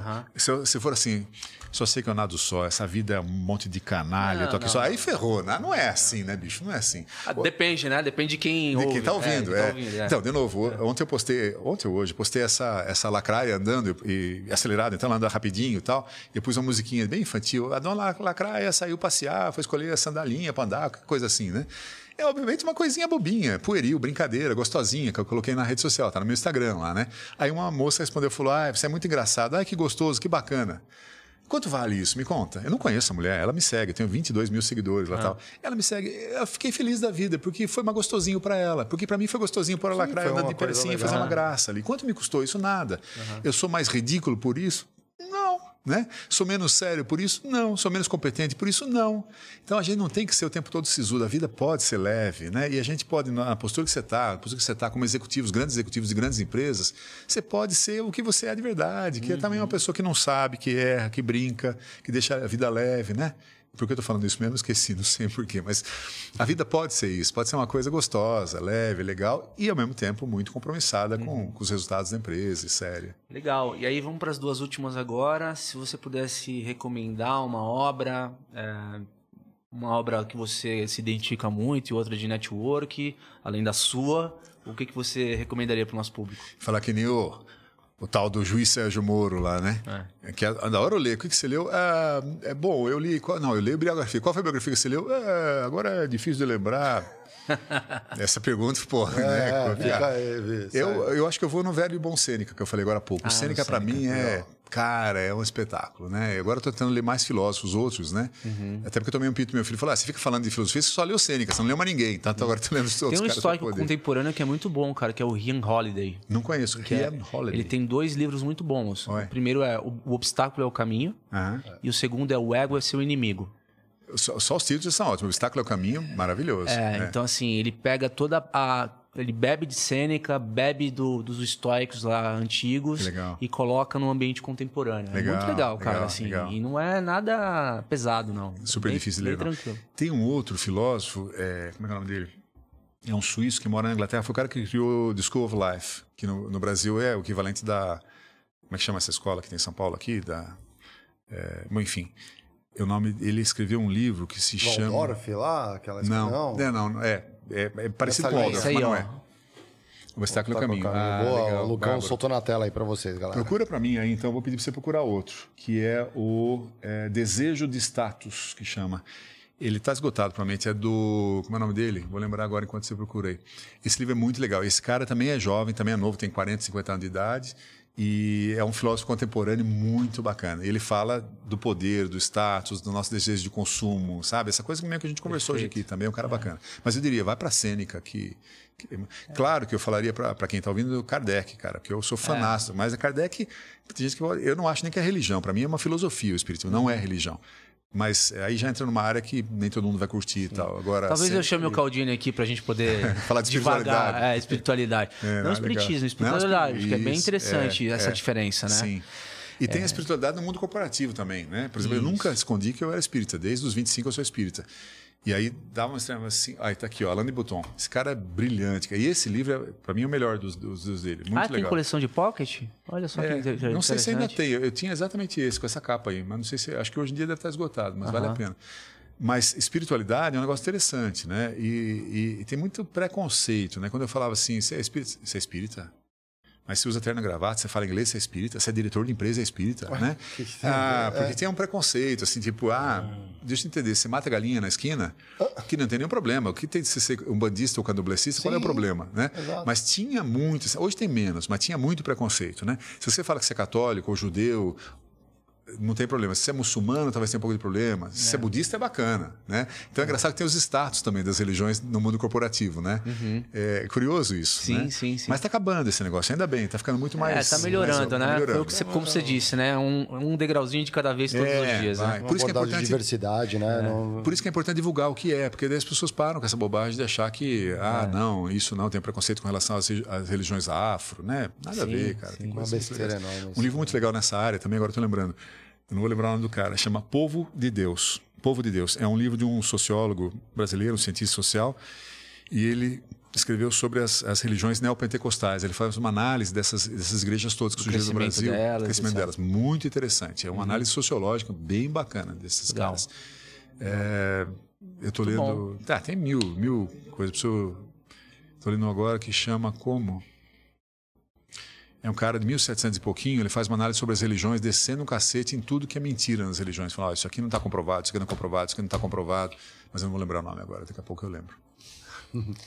e pra A Era da Razão. A Era da a Razão. Era da razão. a Era da Razão? O... A, a Era da Razão. Vai tentar jogar na tela pra galera. É. Quer mandar é... a última aí? Sim, a de praxe, né? Que a gente faz todo o programa aqui. Pro Caldini, que é o trabalho. Trabalho é uma coisa fundamental na vida da gente, que nos ajuda a crescer, a, a aprender, a exercitar o, o, relacionamento. Então, ele é uma ferramenta de educação espetacular. Eu diria que você tem duas grandes é, ferramentas de formação de gente. A primeira é a família, três talvez. A segunda a escola, a terceira é o trabalho, nessa ordem, né? Porque você vai crescendo e vai chegando nela. Uhum. Então, na escola, na família, você aprende muito, muito, muito e é por porrada, né? Não faça isso, não põe a mão aqui, come tudo, raspa o prado, você vai aprendendo um monte de coisa ali. Na escola também e no trabalho muitíssimo, porque no trabalho não é só gente que pensa igual a você, a maioria pensa diferente de você. A diversidade que você falava. E você tem que aprender a lidar com isso. Eu não sou o dono da verdade aqui. Então, uhum. Então, é, é um espetáculo o trabalho espetáculo. Mas para quem quiser, para quem tiver. Aí, a Era da Razão, Thomas Paine, exatamente. Esse cara é um dos Thomas fundadores Paine. da democracia americana, 1700 e pouquinho, é muito legal. Fácil de ler. Que beleza, hein? Mas, enfim, no trabalho, se você. É, é a velha história, tiver olhos para ver, tiver afim de aprender e tiver aberto para prestar atenção, tem coisas maravilhosas, mas tem que estar tá afim, né? Aprendendo o tempo todo com todo mundo, com modéstia e, e antena ligada. Legal. Obrigado pela tua presença. Pô, excelente. Foi muito bom hoje. Adorei. Putz, é isso aí. Vou te dar um presente aqui, aqui Opa, também. Ó, convidado aqui não pode voltar de mão vazia, não. Aqui que é um Philip Mead, é um hidromel. Você gosta de vinho? delícia. É um, um vinho de mel. Double Oak. É. Duas vezes no, no barril. Exatamente. Muito obrigado. Esse ainda é premiado. Silver. Premiado. Ganhou prêmio internacional. Que legal, é, cara. A cara, turma do Philip Mead. Um salve para o Philip. Philip Mead. E tem uma coisa espetacular aqui. É feito numa cidade maravilhosa, onde só nasce pessoas espetaculares, que é Sorocaba, São Paulo, do outro lado da Ah, é? Agora já fiquei fã aqui. Ó, tá aqui, ó, Sorocaba, São é Paulo. Sorocaba, é isso mesmo. É, produzindo Sorocaba. Que legal, que legal. Sorocity. Muito Mas é, é, um vinho de mel mesmo, né? Deixa o lado do mel. Bem Olha, interessante. Que legal. Ah, um espetáculo. Muito prazer. Muito obrigado. Oh, que isso. Você quer deixar suas mídias, cara? É, deixar Sim, é, é, basicamente meu nome. É, no, no Instagram, que é o que eu mais uso, já estava registrado meu nome. Então eu estou com Alex Caldini, tudo junto. Alex, ah, legal. Alex A-L-D-N, Caldini. Né? No Facebook eu não entro, no Instagram, é, aliás, no Instagram é isso aí. No, no LinkedIn eu não entro, mas também é, deve ser Alexandre Caldini, alguma coisa assim. No YouTube Alexandre Caldini, tem mil videozinhos pequenos, alguns sobre network, muito pouco, a maioria sobre espiritismo. Né? Uhum. Mas dando no Google meu nome aparece um monte de coisa, parece toda essa turma está por lá. Maravilha. Muito, muito obrigado. Obrigado, muito obrigado. Dica aqui pra galera aqui, ó. O livro tá na minha mão aqui, ó. É. Tá Networking tá versus not working. Se você quer saber é. mais um pouco mais do que rolou nesse papo, galera, é só comprando o livro do Caldini que você vai ter ali todas as lições. Inclusive, ele, a gente estava conversando antes do, é, do episódio, no final de cada capítulo tem um, um resumo ali, né? Onde as Seis pessoas pontos. podem. É. Os pontos ali principais de cada capítulo. Então é, é um livro muito funcional que talvez te ajude aí se você tem algum alguma dificuldade, algum, digamos, aprendizado a ter com relação a network. Certo, Mário? Excelente. É isso aí. Amanhã nós vamos ter um papo, depois de 228 programas, vamos falar pela primeira vez do departamento que eu trabalhei grande parte da minha carreira, que é compras. Compras, eu vi, que legal. Amanhã é compras? Pois é. Então aí era. É, Diegão, precisava estar na mesa aqui para vocês fazer o contraponto, hein? Ó, porque nos de vendas, que já foram assim, acho que mais de 20, eu sempre tava ali, ó, ó tentando Eu acho tancar. que eu vou estar, porque senão vai virar conversa de comadre. É lógico, então. É, vai ser muito legal. É o papo com o Léo Alexander. Ele, além de ser um profissional na área, montou uma consultoria que está bombando aí, oferecendo serviço para as empresas numa área que ficou muito importante. Nas crises, as empresas não conseguem crescer faturamento. Como que você aumenta a tua margem? Né? É, diminuindo a base. É aí que a gente entra em ação nas empresas. Então, até amanhã, galera. Vai ser muito bom. Muito obrigado, obrigado novamente. Obrigado. Esse assunto é muito interessante mesmo. O Compra, se for bem tocado, a conversa amanhã é muito oh, rico, muito rico e muito necessário. Eu hoje falava disso, desculpe, rapidamente. Não, claro. É, é, o resultado que é? Receita e despesa, tá é certo? isso. Eu imagino sempre o seguinte, um, um tanque de, de lavar roupa. Né? Você, quer, você quer preservar, você quer deixar água ali dentro, que é a sua margem. Se você tem uma torneira possante, ela vai encher rápido. Mas se o buraco do ralo é muito grande, vai tudo embora. Então você pode, ou você fecha o ralo, ou você amplia a torneira. Ampliar a torneira nem sempre é fácil, que é mais receita entrando. Mas o custo você consegue segurar. Né? Uhum. E, é difícil. E compra um papel fundamental em comprar bem. Né? Comprar bem de forma estratégica. E não sei se eu vou abordar, mas, mas tem que abordar também a questão de bola, né? Porque tem muita grana ah, que rola ali. Opa! E eu vi isso acontecer várias vezes na carreira. O cara, pô, tô precisando trocar o carro. Ah, claro, vamos resolver aqui agora né? Então, é, é, uma, é uma área... Uma área todas delicada. as áreas que mexem com dinheiro ou passa... Também Mas eu vou terminar com uma frase do meu CFO que ele fala o seguinte, custo é que nem unha. Tem que cortar, cortar todo sempre. dia. Isso, essa frase tempos em tempos, ele puxou, é do cara da Chevrolet, do cara que criou é, a Chevrolet. É o cara ah, não lembro o nome dele agora. Entendi, é. é. o cara da GM lá. Isso, né? a GM, é, é, isso mesmo. Perfeito. Legal, Sim. galera. Então, quarta e quinta-feira temos Critique ao vivo aqui. Não perca, esteja conosco, porque a semana tá cheia. É isso aí. Quinta-feira é Critique News, hein? E você que veio aí no gank, aí na nossa audiência, gostaram do episódio, deixa o like, se inscreve no canal. Se ainda não está inscrito, você fortalece a firma aqui dos programas dos Estúdios Flow. Segue todos já, já já clica aí, põe o sininho. Muito obrigado, obrigado até a próxima. Portas abertas, sempre que quiser voltar também. Muito obrigado, Mário. Valeu, galera. Até amanhã. Lucão, solta a vinheta.